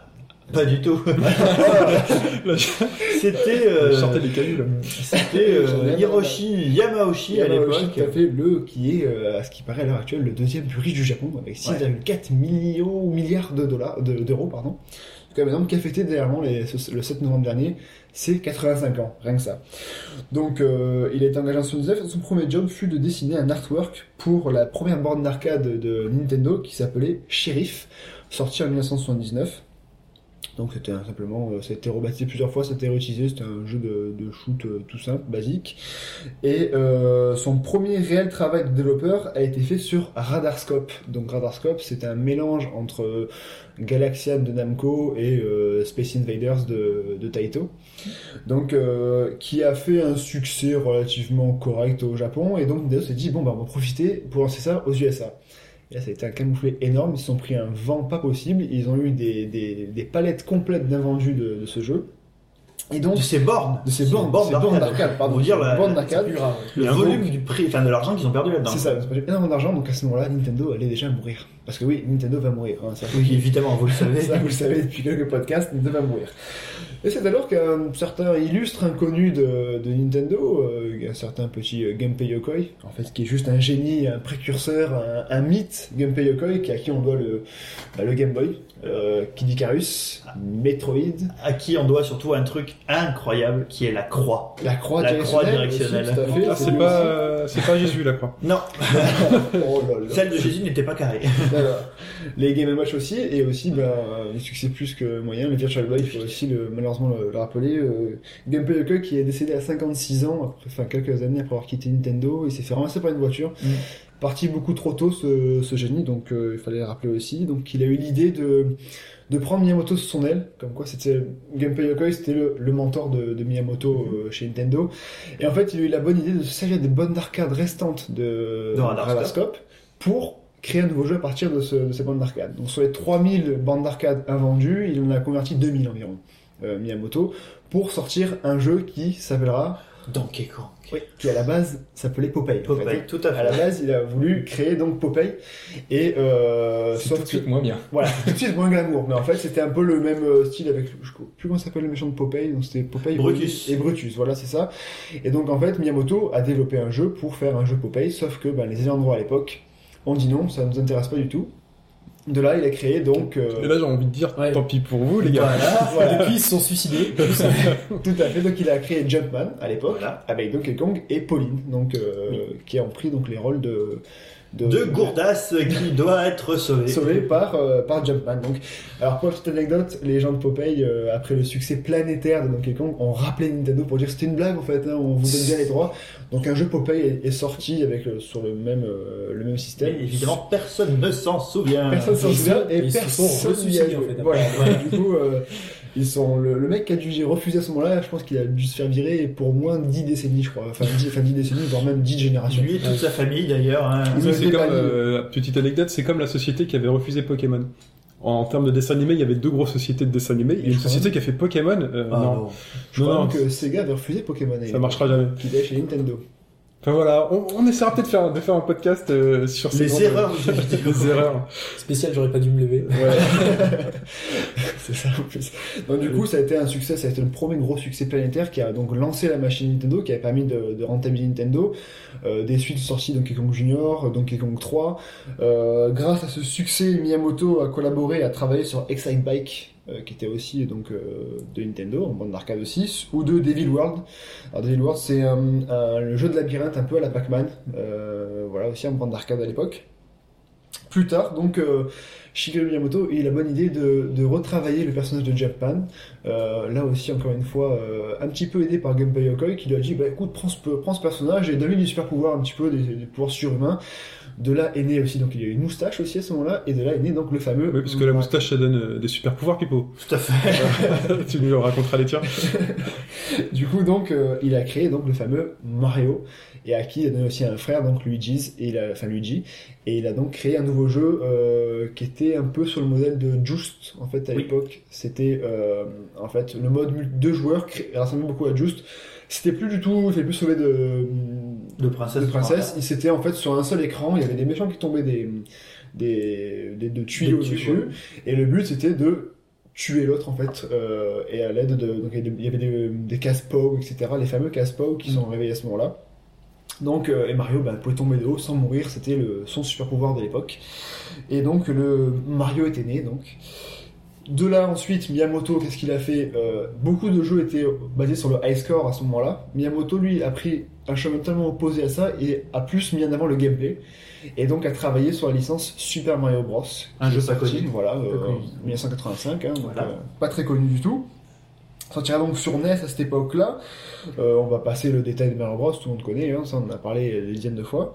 Euh, et autre jeu sur lequel il a développé le gameplay aussi, un autre jeu, une licence pas trop connue non plus de nos jours, donc The Legend of Zelda, qui est sorti en 86 sur euh, l'appendice de l'époque de la Famicom. Famicom Disc. Famicom Disc, voilà, et c'était le premier jeu à avoir des sauvegardes intégrées qui Ouais. mettaient donc qui disaient au revoir au, au code, euh, au password. Donc euh, à ce niveau-là, c'était quand même une révolution. Et en fait, donc Miyamoto a déclaré lors de cette de ce la sortie de Zelda que en fait, il s'est inspiré de sa jeunesse. Donc de, pour la première cave qu'il a visitée, c'est la première cave qu'on visite dans Zelda. Et il y avait un barbu qui lui a dit C'est dangereux dehors, prends cette épée. Je ne sais pas. Je ne sais pas. C'est une bonne question. Fille agaçante qui lui parlait toujours. Voilà, donc et en fait, ce qu'il y a, c'est que bah, par exemple, tous les tous les hum, les, les donjons de l'époque, euh, il n'y avait pas de carte, il fallait trouver une carte soi-même, enfin, il fallait ça- soit en trouver une, soit la créer petit à petit. Et en fait, ça lui, ça lui a, hum, ses expériences de ses voyages à l'étranger où il se baladait sans carte, où il se perdait un peu, il n'y avait pas de GPS à l'époque, donc il savait pas trop où Mm. aller. Et c'est un peu le même système. D'ailleurs, il y a aussi un passage avec la, dans la forêt où il faut trouver des, dans Zelda, Oui, il y a ouais. un passage bien précis à, à- à suivre aussi. C'est un peu le système qu'il a voulu immerger le joueur dans ce que peut être un- notre vie dans un pays inconnu sans carte. On peut, on peut renvoyer aussi vers Gamecult où il y a une interview de Monsieur Miyamoto qui explique euh, Ouais. l'origine de Link. euh, bon, on va laisser, euh, on va laisser Non. le, le droit de. Tu veux, tu veux le raconter aussi? Non, non, non, là tu peux, j'en parle pas du tout. Voilà, c'est- donc on va laisser aller lire cette interview, on va pas en parler. Non, voilà. Mais voilà, c'est super intéressant comme anecdote. Je lu l'explique. Tu l'as pas lu? Non. Non, non, c'est Bah voilà. très- Ah oui, je- je Dans cette interview, tu peux, très tu peux voilà. découvrir pourquoi Link s'appelle Link, euh, comment ils ont imaginé, le jeu euh, au départ. Tout à fait, c'est ça. Donc est sorti euh, de notre côté donc les donc ces deux premiers cartons de Miyamoto, donc ça fait quand même trois jeux, trois réussites. Donc bah, Nintendo, qu'est-ce qu'ils ont fait? On a un bon filon, on va sortir Super Mario Bros 2, donc The Lost Level, et aussi donc Doki Doki Panic qui a été rebadgé Mario aux USA parce que comme on l'avait déjà expliqué, la difficulté de The Lost Level était beaucoup trop élevée Trop élevé Pour les Américains. et pour les et Européens. pour les Européens du coup aussi, hein. parce que du coup on est un peu liés. Hein. Euh, est sorti aussi donc euh, The Legend of Zelda 2, Advent- euh, The Adventure of Link, qui est là à mélanger, petit changement, donc euh, il a voulu mélanger ces deux licences phares, la vue de dessus pour euh, la carte, etc., et les- la vue de côté à la Mario pour les phases, les, les- les châteaux, les phases un peu de combat. Alors, ça a été un peu la controverse, un sujet un peu, un jeu un peu mitigé. euh, il était très bien, mais ça a été un peu accueilli différemment. Il surtout, était euh, très dur. Ouais, et là, la difficulté n'a, enfin, a priori, contrairement à The Lost Level, euh, n'a pas rebuté les, les gens, mais les pourtant, euh, enfin, honnêtement, à l'époque, est-ce que vous avez connu beaucoup de gens qui ont fini euh, C'était le très 2 difficile, très très difficile Zelda 2. Il était très très difficile. Ouais, D'ailleurs, on retrouve le même système dans Link's Awakening sur euh, Game Boy. Vue de dessus, vue de côté. Un petit peu quand, Oui, tu, rentres dans, oui. quand tu rentres dans les euh, dans les, Oui, dans les. Exact, ça, ouais, ouais. Donc euh, ben aussi sorti donc le, le, le, le fameux euh, Super Mario Bros 3 aussi toujours sur NES encore une fois. Euh, il faut signaler que Miyamoto a vite délégué tout ce qui était euh, musique à un compositeur. Koji Kondo, donc euh, qui s'occupe de tout ce qui est musique de Mario, de Zelda, de et pas mal d'autres licences aussi Nintendo. Mais aussi Miyamoto n'était pas seul pour ces deux licences. Il a travaillé avec Takeshi Tezuka, donc qui est là aussi un autre euh, monument de chez Nintendo. On en parle beaucoup moins, mais il a quand même donc travaillé sur les, deux, sur les licences euh, Zelda et Mario au tout début. Il était quand même co-directeur et il a aussi sorti euh, des jeux euh, juste mythiques comme euh, bah, Super Mario World, celui qui a bossé dessus, Euh, Link to the Past aussi également. Petit jeu connu aussi. Voilà, Link's Awakening aussi, également, un jeu cultissime. Et encore le Super Mario World 2, donc Yoshi's Island, Island, ouais. Qui était, lui, est juste aussi euh, une réussite totale. Donc c'est quand même, à l'époque, quand même, avec Gunpei Yokoi, avec, euh, avec Koji Kondo, Miyamoto, euh, Tezuka, c'était quand même des gros gros créateurs de jeux. Euh, il a aussi créé euh, le concept de Animal Crossing, hein, Tezuka. Oui. Donc c'est quand même pas rien non plus. Euh, ensuite, donc vient l'aube des... Oui, t'as quelque chose à dire, non? Non, moi je voulais juste te dire que en cas de, enfin si vous voulez approfondir toutes ces choses-là, la saga de Mario toujours, euh, Toujours, Love, fait. William Oduro, euh, vous, avez- vous avez toutes les infos sur tous ces gens-là et c'est franchement, je le dis à peu près tous les trois podcasts, mais c'est vraiment un livre à lire. C'est très très intéressant à lire, tout à fait. Euh, à l'aube des années 90, son Miyamoto crève enfin l'écran, parce qu'à l'époque, c'était beaucoup les, les développeurs, ils n'étaient pas mis en avant comme, euh, comme maintenant, de nos jours d'ailleurs. Miyamoto donc, est devenu le VRP ou le, le, le représentant, l'homme sandwich donc, euh, de, De Nintendo, de Nintendo. Il était de partout, donc euh, il y a une sortie de Stun Race FX, il était là, Star Fox, euh, il était là aussi. C'était il apparaissait dans tous les magazines spécialisés euh, jeux vidéo. C'était le plus connu, est devenu un mythe à ce moment-là. Il est passé donc, euh, bah, c'était le symbole de la réussite de la firme de Kyoto quand même, euh, Miyamoto. Il est devenu le directeur général du Nintendo euh, Recherche et Développement 4, le studio 4 de Recherche et Développement, qui a été rebaptisé depuis l'EAD, donc euh, pour Entertainment Analyst and Development. Là, si jamais on va envoyer son CV, ouais. Voilà, tout à fait. Donc c'est chapeauté par Iwata maintenant, mais il est directeur, donc avec Tezuka aussi, qui est aussi Mhm. directeur de cette section-là. EAD aujourd'hui c'est Mario Galaxy, euh, Voilà, New Super. Mario Bros, euh, Wii U, enfin U. euh, C'est ça, tout à fait. Donc il n'y a plus trop de recherche et de développement, en gros. Sur le. Super Mario Bros. U, euh, titre gratuit, mais Euh, Mario Galaxy niveau idée, euh, enfin, Ah, voilà. c'est- Oui, Mario Galaxy, mais bon, ça après, fait dès que ça reste en 2D, là, on sent que. Bah, en fait, euh, c'est du classique. tout ce qui est les New Super Mario Bros. Ok, là il y a plus de recherche développement, je te l'accorde. Merci. Il y a eu combien de trucs new comme ça New Super Mario Bros. Wii, Alors, il y a ça a eu commencé sur, Il y a eu euh, la DS, la Wii, la 3DS et maintenant il y a la Wii U, donc c'est le quatrième. Ouais, il y en a un par contre. Que du nouveau, que du Eh ouais. Alors donc euh, c'est à ce moment-là, donc au sommet quasiment de son œuvre, que, ben, que Miyamoto décide de prendre un petit peu de recul, de devenir juste producteur de pas mal de jeux, de déléguer donc euh, à, à beaucoup de, à beaucoup de monde. Il, il a supervisé des titres comme Star Fox par exemple, ou alors des jeux en collaboration avec des, des studios externes, donc comme avec Squaresoft à l'époque, euh, Super Mario RPG RPG tout à fait. par exemple, ou euh, avec Rare, euh, Rareware, donc pour Donkey Kong Country, qui est aussi là aussi une réussite totale.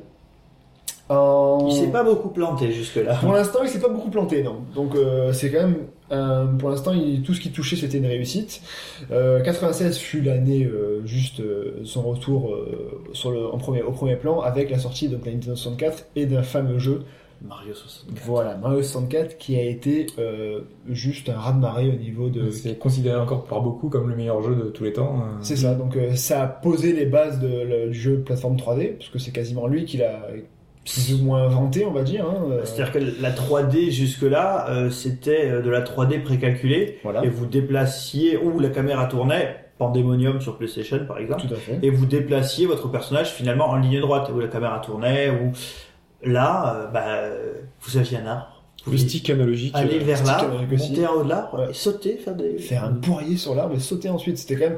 Ce qu'il faut dire, c'est que le, le- c'était le premier jeu quand même depuis, euh, depuis Super Mario Bros. qu'il a développé de A à Z. hein. Il s'est investi à 100% dedans, c'est le premier jeu. D'ailleurs, Ocarina of Time, il est juste producteur dessus, il a donné ses euh, consignes, etc. Et c'est Eiji Onuma qui a quand même qui a pris la dessus. suite. Ouais. Voilà, euh, malheureusement pour la licence.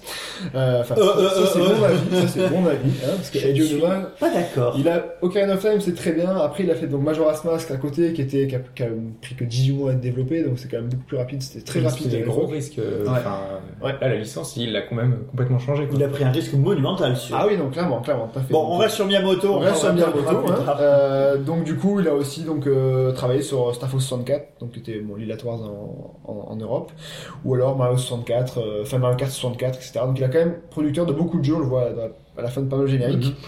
Euh, il a aussi donc, euh, on passe à, à tout ce qui était donc euh, sur GameCube avec la, il a travaillé sur Pikmin 1 et 2, c'était ses projets un peu euh, qui lui tenaient à cœur. Là, il a vraiment travaillé Il a dessus. travaillé dessus aussi. Ouais. Alors pas autant, c'est pas autant investi qu'un Mario 64, hein. mais c'était son, voilà, il voulait sortir un petit peu de ses licences, créer une licence. Alors quand on voit que ben, sur la Wii U, sur la Wii, euh, c'est plutôt des jeux comme euh, Wii Fit et tout qui ont bouffé le succès d'un Pikmin 1 ou 2, qui sont pourtant des bons jeux, Oui. mais qui n'ont pas rencontré le succès euh, que Miyamoto espérait. Il a aussi donc sur Wii, il a donc travaillé comme tu l'as dit avec euh, sur Super Mario Galaxy, qui est là aussi une réussite totale. Super Mario Galaxy 2, qui est là aussi un très très très bon jeu. Alors, Mario Super Mario Galaxy 2, c'est une particularité intéressante, c'est que c'est la première suite directe Tout à fait. Ouais. dans euh, l'univers des Mario. Et euh, malgré ça, c'est euh, le jeu où il y a le plus de nouveautés par rapport au précédent. Ouais, c'est une suite avec beaucoup plus de nouveautés. C'est et franchement, si vous n'avez pas fait ni le 1 ni le 2, je vous recommande de les faire. C'est quand même très très du bah, là encore une fois de, de très haute volée. Euh, il a aussi donc travaillé sur, euh, il a aidé, enfin il a collaboré avec le Kong Return, Returns, Returns. donc de Avec Retro Retro Studio. Studio, voilà, comme pour Metroid Prime aussi. Il a aussi travaillé dessus. Euh, D'ailleurs, Retro Studios euh, le sentait un peu froid comme personne. Il était, il venait, il regardait un peu machin, il repartait. Il était pas très présent, mais bon. Et on sait qu'il est quand même là. Dès qu'il y a une erreur, il est là aussi. Donc, il a travaillé également sur les News Super Mario Bros. Là aussi. Euh, sur Il n'a Super- pas peut-être pas assez travaillé dessus. hein, Voilà, mais- comme Super Mario 3D Land aussi, il a travaillé dessus. Il est producteur sur Ça, beaucoup de jeux en fait. Et, et ça, a un- enfin, c'est un vrai impact, hein, parce qu'on voit par exemple Rare euh, qui a produit plein de jeux sur euh, 64 qui étaient, enfin, qui étaient des géniaux. Ouais. Euh, quand ils ont passé chez, le giron de Il Microsoft, manquait le, le Il- contrôle de qualité. il manquait, de voilà, Miyamoto, exactement. quoi. Donc euh, j'imagine, enfin, que Miyamoto seul ne, ne faisait Il pas pas tout. plus tout, mais euh, on va dire que derrière Nintendo apporte quelque chose et Miyamoto en particulier, euh, Il y a une, euh, leur expertise quoi. une anecdote très marrante. euh, alors j'ai euh, j'ai un peu oublié le contexte, mais en gros c'est un petit jeune qui débarque chez Nintendo et qui euh, va voir Miyamoto en lui disant ah voilà moi j'ai une super idée. Il commence à raconter une histoire. Et euh, il parle de ça pendant un moment, et puis en face de lui, il y a Miyamoto et Tetsuka, et euh, les mecs sont là et réagissent pas. Et au bout d'un moment, il leur dit Bon, alors vous en pensez quoi? Et euh, bah, les deux répondent Ok, ton histoire est géniale, mais il est où ton jeu?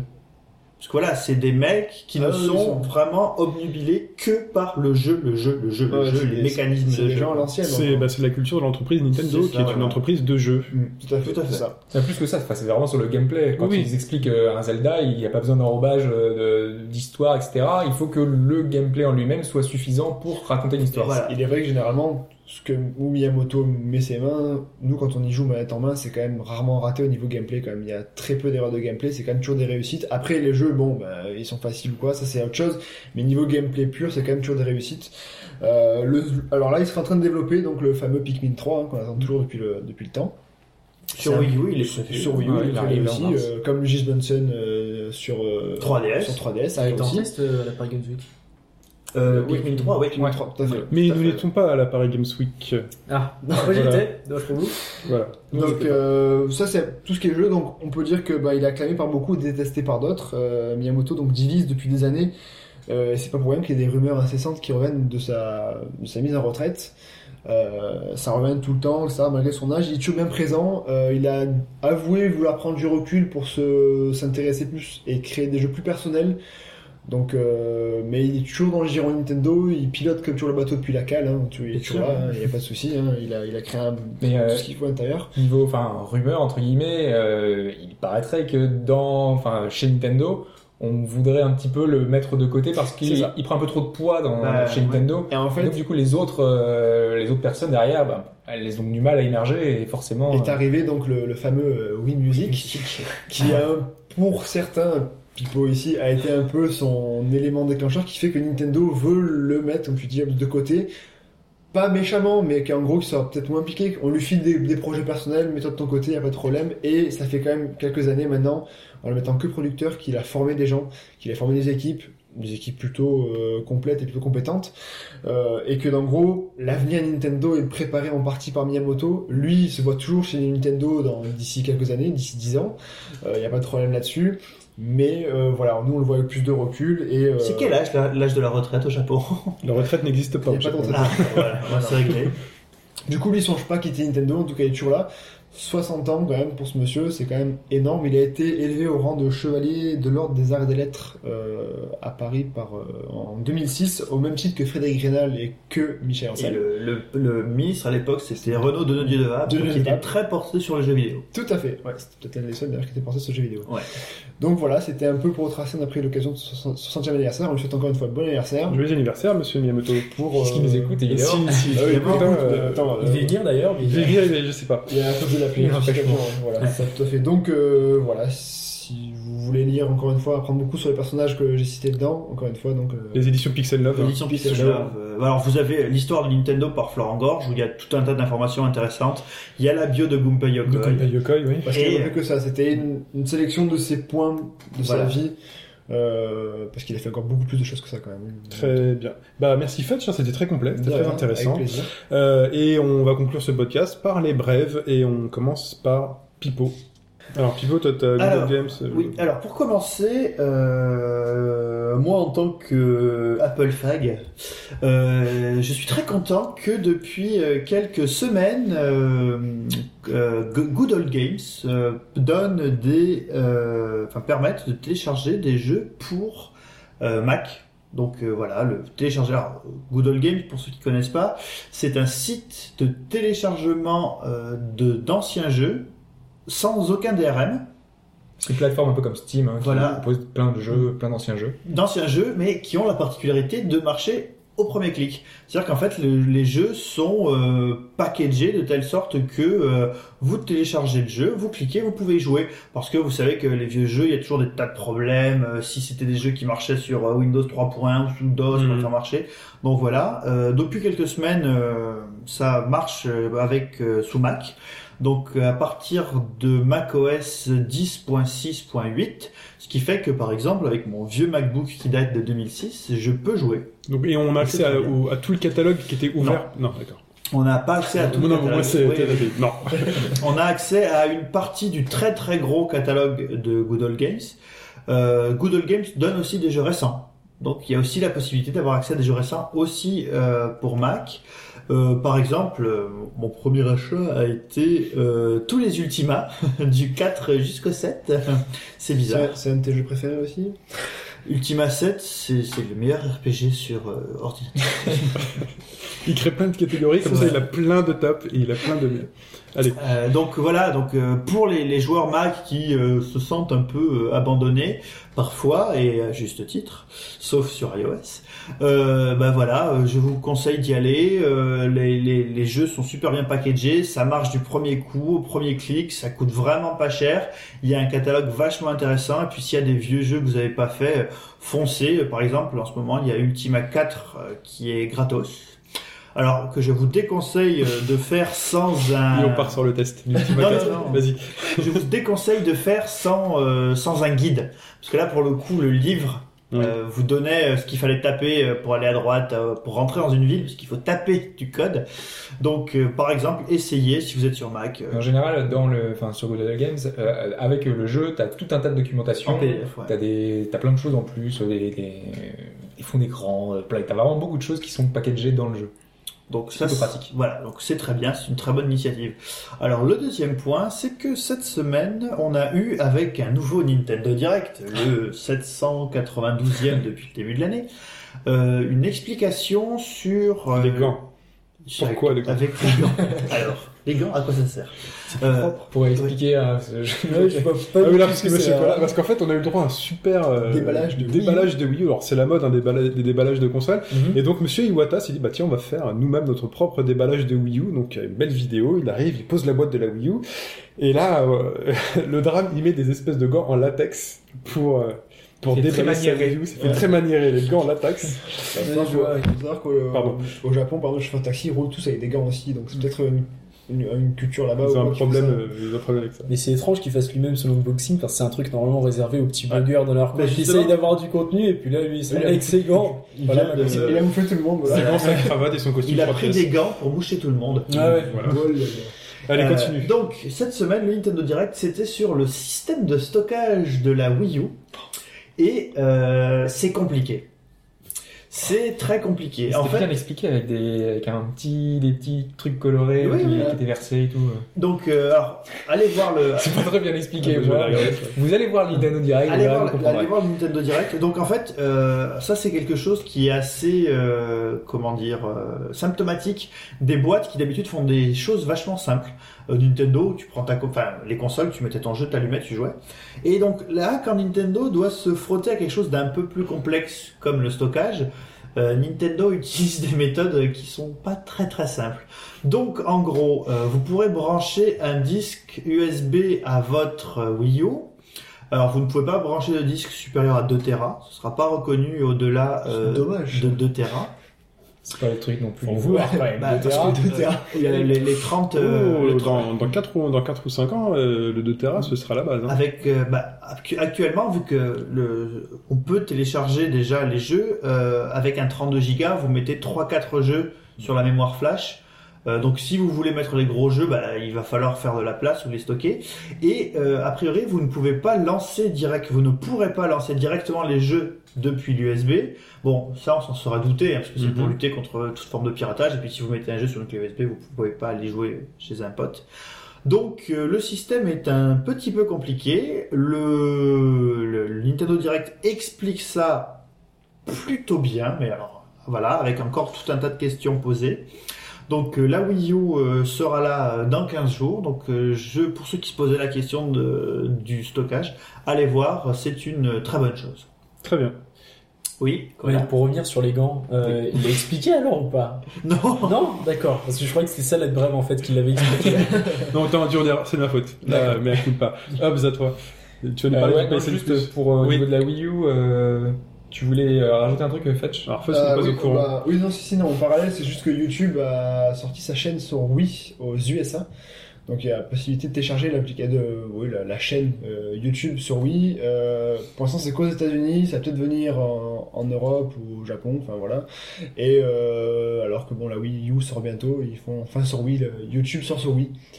Euh, voilà, Bon, voilà. c'est un peu. Il y a du monde qui l'a, donc. Il y a du monde qui- euh, oui, voilà, c'est c'est assez bien, assez bien fait, donc euh, mais bon. Il y avait une petite chose, une petite anecdote amusante. Enfin, il y a plus de gens euh, aux États-Unis, euh, dans les foyers, euh, qui ont une Wii que de chats. Normal, les chats ça pue.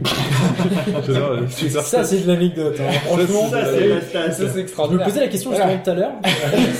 Wow. Il y a plus de gens. euh, plus Ouais, il y a plus de gens qui Moi, j'attendais un truc du style que euh, Ah, plus d'Américains qui ont une Wii que, que d'Américains qui bouffent des légumes. de- des trucs comme ça. Ça c'est sûr. Ça, Ça, c'est sûr. sûr. Sinon, euh, pour revenir au, au fait de la chaîne Wii, euh, la chaîne YouTube sur Wii, il y a la PS3 on fait la même chose. Là, actuellement, il fonctionne sur YouTube XL, Ouais. euh, qui est en fait le truc générique pour euh, pour les télévisions. Les télévisions qui vont sur YouTube, c'est YouTube XL. C'est pas trop adapté à la PS3, donc ils vont sortir un vrai logiciel YouTube pour PS3. Il est déjà sorti aux États-Unis, mais il est pas encore arrivé en France. On sait pas quand il va arriver en France.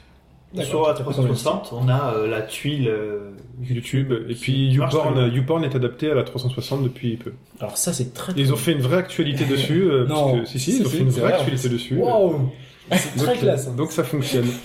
Très bien. Allez, on enchaîne PSN+.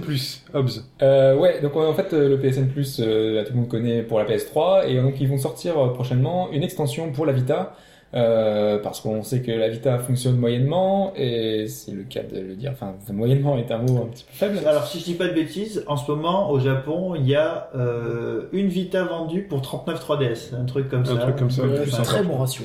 Ouais. Et donc, euh, ben, pour essayer un peu de relancer ça, euh, donc, euh, il y a le PSN qui va être adapté pour donc euh, la PS Vita. Donc ça commencera le 21 novembre. On aura une mise à jour du firmware de la console qui va être faite. Et euh, en fait, bah, pour le, le- c'est le même fonctionnement que sur PS3, et donc on aura des jeux gratuits en fait, enfin euh, gratuits entre guillemets à louer. Euh, donc le temps que vous êtes abonné au PSN Plus, vous aurez des jeux qui seront disponibles, téléchargeables gratuitement. Lesquels sont-ils Donc parmi ces Alors. jeux, on a Chronovolt. Je ne connais Ah, pas du tout. On a Tales of from Space. Alors là, on se dit tout de suite, bon, c'est un peu pourri. Mais en fait, on a deux vrais très bons jeux qui vont être euh, mis avec. On a Uncharted Golden Abyss, euh, qui est voilà le, un des titres phares de la console, et Gravity Rush, dont on a débattu encore la semaine Alors dernière. là, c'est un peu, c'est un peu sujet. Étant donné que c'est un peu les deux gros titres euh, Vita, donc c'est un peu avec ça à se mettre sous la dent. Bah, Peut-être que ceux qui ont la Vita ont peut-être déjà tous ces, ces deux jeux. Donc c'est en, peu- gros, ça c'est une manière de dire, si vous n'avez pas la Vita, achetez une Vita, prenez Ouais. le PSN Plus et on vous offre les deux Alors, meilleurs si on est déjà abonné PSN Ouais. Plus sur PS3, c'est. C'est le même, euh, c'est le même. truc. Donc, Donc, euh, si vous êtes abonné PSN Plus et que vous voulez la Vita, si vous achetez une Vita, vous avez déjà c'est ça. deux Voilà, jeux, deux jeux gratuits. C'est dommage de proposer ces deux jeux. Enfin, Ouais, c'est ça. Rush, c'est un petit peu un titre. euh, C'est un système seller, voilà. C'est c'est un peu bizarre. euh, à nuancer selon les personnes. Mais on en a déjà parlé. On en a déjà parlé. On en a déjà parlé. On va arrêter. On va arrêter. Et Golden Abyss, ouais, pourquoi pas? C'est combien le PSN Plus déjà par mois? Euh, Enfin, par an? Par an, euh, 49,99€. Ah, donc, euh, ah bah, je vais peut-être, euh, bah, juste avant, prendre le PSN Plus pour jouer à Et Uncharted. ce qui est bien, euh, c'est que tu peux, tu peux mettre ta PS3 en chargement de mise à jour la nuit. Je regarderai ce, Tu, prends, tu prends pour 3 mois. Tiens, bah, tu continues à nous parler de la PS3. Ouais, euh, je voulais juste euh, juste avant, euh, j'avais une autre une autre brève sur euh, Beyond Good and Evil. Il y a Guillemot qui a euh, qui a dit cette semaine que euh, en fait le jeu était toujours en développement. Euh, Enfin moi, Beyond Good and Evil, ça fait partie de mes, mes jeux préférés aussi. Hein, si on a un petit classement quoi, à Pipo, euh, ça fait partie des jeux que que j'adore. Et, euh, et donc il a dit que le jeu était toujours en développement, mais que en fait euh, les équipes euh, d'Ubisoft Montpellier qui travaillent sur le jeu Donc les Euh, équipes de Michel Ancel. voilà, de Michel Ancel, euh, était occupé déjà par euh, Rayman Legends, qui va arriver prochainement. Et en fait, bah, forcément, vu qu'ils sont occupés là-dessus, ça bloque le développement de Beyond Good and Evil. Donc tant que Rayman Legends ne sera pas sorti, le jeu continuera à prendre du retard. Et donc, bon, on peut attendre le jeu pour plus tard. Mais pour l'instant, la priorité, c'est Rayman Legends. Il y a eu aussi euh, un tweet cette semaine pour dire que un jeu qu'on n'attendait pas, je dirais, en, en- enfin, qu'on attendait pour la next gen sortira sur Wii U. Et ça, c'est un des trucs qui va dans le sens de, euh, bah, de Beyond Good and Evil 2. Ouais. Donc, euh, D'accord. Et euh, d'accord. Et on reste sur Rayman Legends? Pour dire qu'il y a Vu qu'il a, il a été, voilà, il a été retardé Rayman Legends, donc sa sortie a été re- reprogrammée pour l'année prochaine, et que ben, pour contenter quand même les fans qui attendent ce jeu quand même euh, avec une certaine impatience, et ben, le jeu aura droit à une démo sur l'eShop le 30 novembre, date de sortie de la Wii U. Et même dès le 18, là, aux États-Unis, enfin aujourd'hui, Oui, en fait, aujourd'hui même. C'est Ah, ça. elles sont aujourd'hui aux États-Unis. Et ouais. Waouh. Là, Il y, a des files d'attente et tout déjà. C'est vrai? Ouais. Non, non, on a des premières images avec des gens qui déguisés en personnages de Nintendo sur les Bon, bah, on attend la news sur la tuerie. Il y a des trucs aberrants qui sont faits à cause de ça. Des gens qui ont précommandé et qui revendent euh, après la console. Toujours. Ouais, Ça, c'est- ça, ça, ça, Mais ça, prend hein. des, ça, ça atteint des prix mais de folie. Euh, ouais, Attendez deux semaines non Toujours, ouais, ça a toujours été comme ça depuis quelques années. Et euh, donc allez, on finit sur la Et on va PS3. finir donc pour la, pour la PS3 qui donc euh, Sony a déclaré le, le 11 novembre dernier avoir vendu 70 millions de PS3 à travers le monde depuis 2006, donc en 6 ans. Euh, il s'est vendu aussi euh, 15 000 PlayStation Move, comme quoi 15 millions. 15 millions. 15 000. Ah, Ah, lapsus. Oh les chèques le lapsus, désolé. Euh, donc 15 millions donc de euh, PS Move, ce qui Mm. est relativement correct. Enfin, c'est pas non plus énorme, mais ça va quand même. Ça, je m'attendais à pire. C'est combien le, le Kinect? Kinect, c'est 100 euros. Tu peux coûter 100, tu peux coûter 100 euros. Non, voilà. Ah, le nombre euh, a beaucoup. C'est plus. c'est 50 millions, c'est un truc comme ça, non C'est plus. Pas 50 Peut-être millions. Ça, c'est plus ouais. que ça. C'est plus que. C'est plus que 15 millions. Donc, euh, Est-ce qu'on peut tromper alors 15 millions de personnes une, une, fois. fois euh, donc, à titre de comparaison, la PlayStation 2 s'est vendue à- au même nombre, 70 millions, sur environ un peu moins de 4 ans en fait. hein. donc, euh, parce que euh, à l'inverse, la PlayStation 2 est un départ extrêmement rapide, la PS3 a quand même pas mal euh, pataugé. C'est euh, pas le même, c'était pas le même prix de départ. oui, c'est pas le prix de départ, donc c'est ça qui ça peut expliquer là-dessus aussi. Donc euh, on- ils ont aussi détaillé qu'il y a environ 600 millions de jeux en volume écoulés euh, sur PS3, ce qui est quand même pas mal. Euh, et pour comparer aux autres consoles de cette génération-là, la Wii s'est vendue à 97 millions d'exemplaires dans un laps de temps peu près comparable, en 6 ans aussi à peu près, enfin peut-être un peu moins.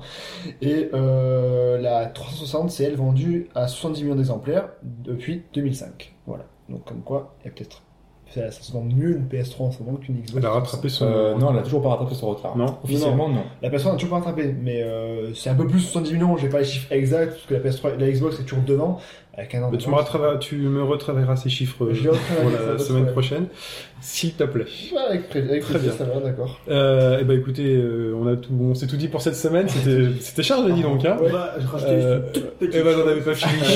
non, non. C'est Fighter que 4, c'est son jeu préféré aussi. je préfère le 2. Euh, donc, euh, pour les amateurs de JRPG euh, et de Final Fantasy, Nobuo Uematsu est en ce moment en concert euh, à Paris. Il a déjà fait euh, deux dates euh, en fin de semaine dernière, une date hier où euh, j'y étais avec euh, l'ami Ashura, Ashura si nous écoute, Euh, et euh, ce soir il y a encore un concert à 18h à la Cigale. ce soir, donc, Ce qui veut dire quand vous écoutez le podcast, Ce sera hier. Allez-y, Tout à hein, fait. c'est important. Donc euh, voilà, c'était juste pour vous dire ça et que euh, Enfin, n'ayez pas de regrets parce que c'est complet de toute manière. Voilà. Ouais, c'est voilà. pas mal de temps. déjà. donc voilà, c'était juste pour dire que j'ai vu Nobuo Uematsu. Et c'était bien. Il va t'en remettre. Oui. Très bien. Euh, bon, on attendra son album live. euh, bah écoutez, je vous dis merci. Merci, merci euh, Monsieur Koala d'être venu. Rien, C'était un Euh, plaisir. Merci à vous de m'avoir invité. futur parler. Futur premier. Il y a intérêt On te soutient, non, je suis sur le coup.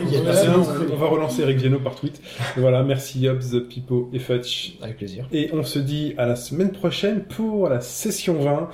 Et on en parle de cette session 20 ou pas? C'est un chiffre Pour l'instant, on On garde le secret moment, on sait pas encore trop Non si mais sur ça le va- thème ou pas Ok, on en parle pas. encore. euh, On sait pas trop. On sait pas trop, donc on en discute, on fait des réunions de rédaction euh, enflammées de D'ailleurs, plusieurs le matin, on se voit à 8h. Hein, pour, Très bien. Euh, et ben, à la semaine prochaine pour la session 20, vous aurez la surprise, mais en tout cas, euh, on vous dit au revoir. Allez, bon week-end et bonne semaine. Bye bye. Ciao.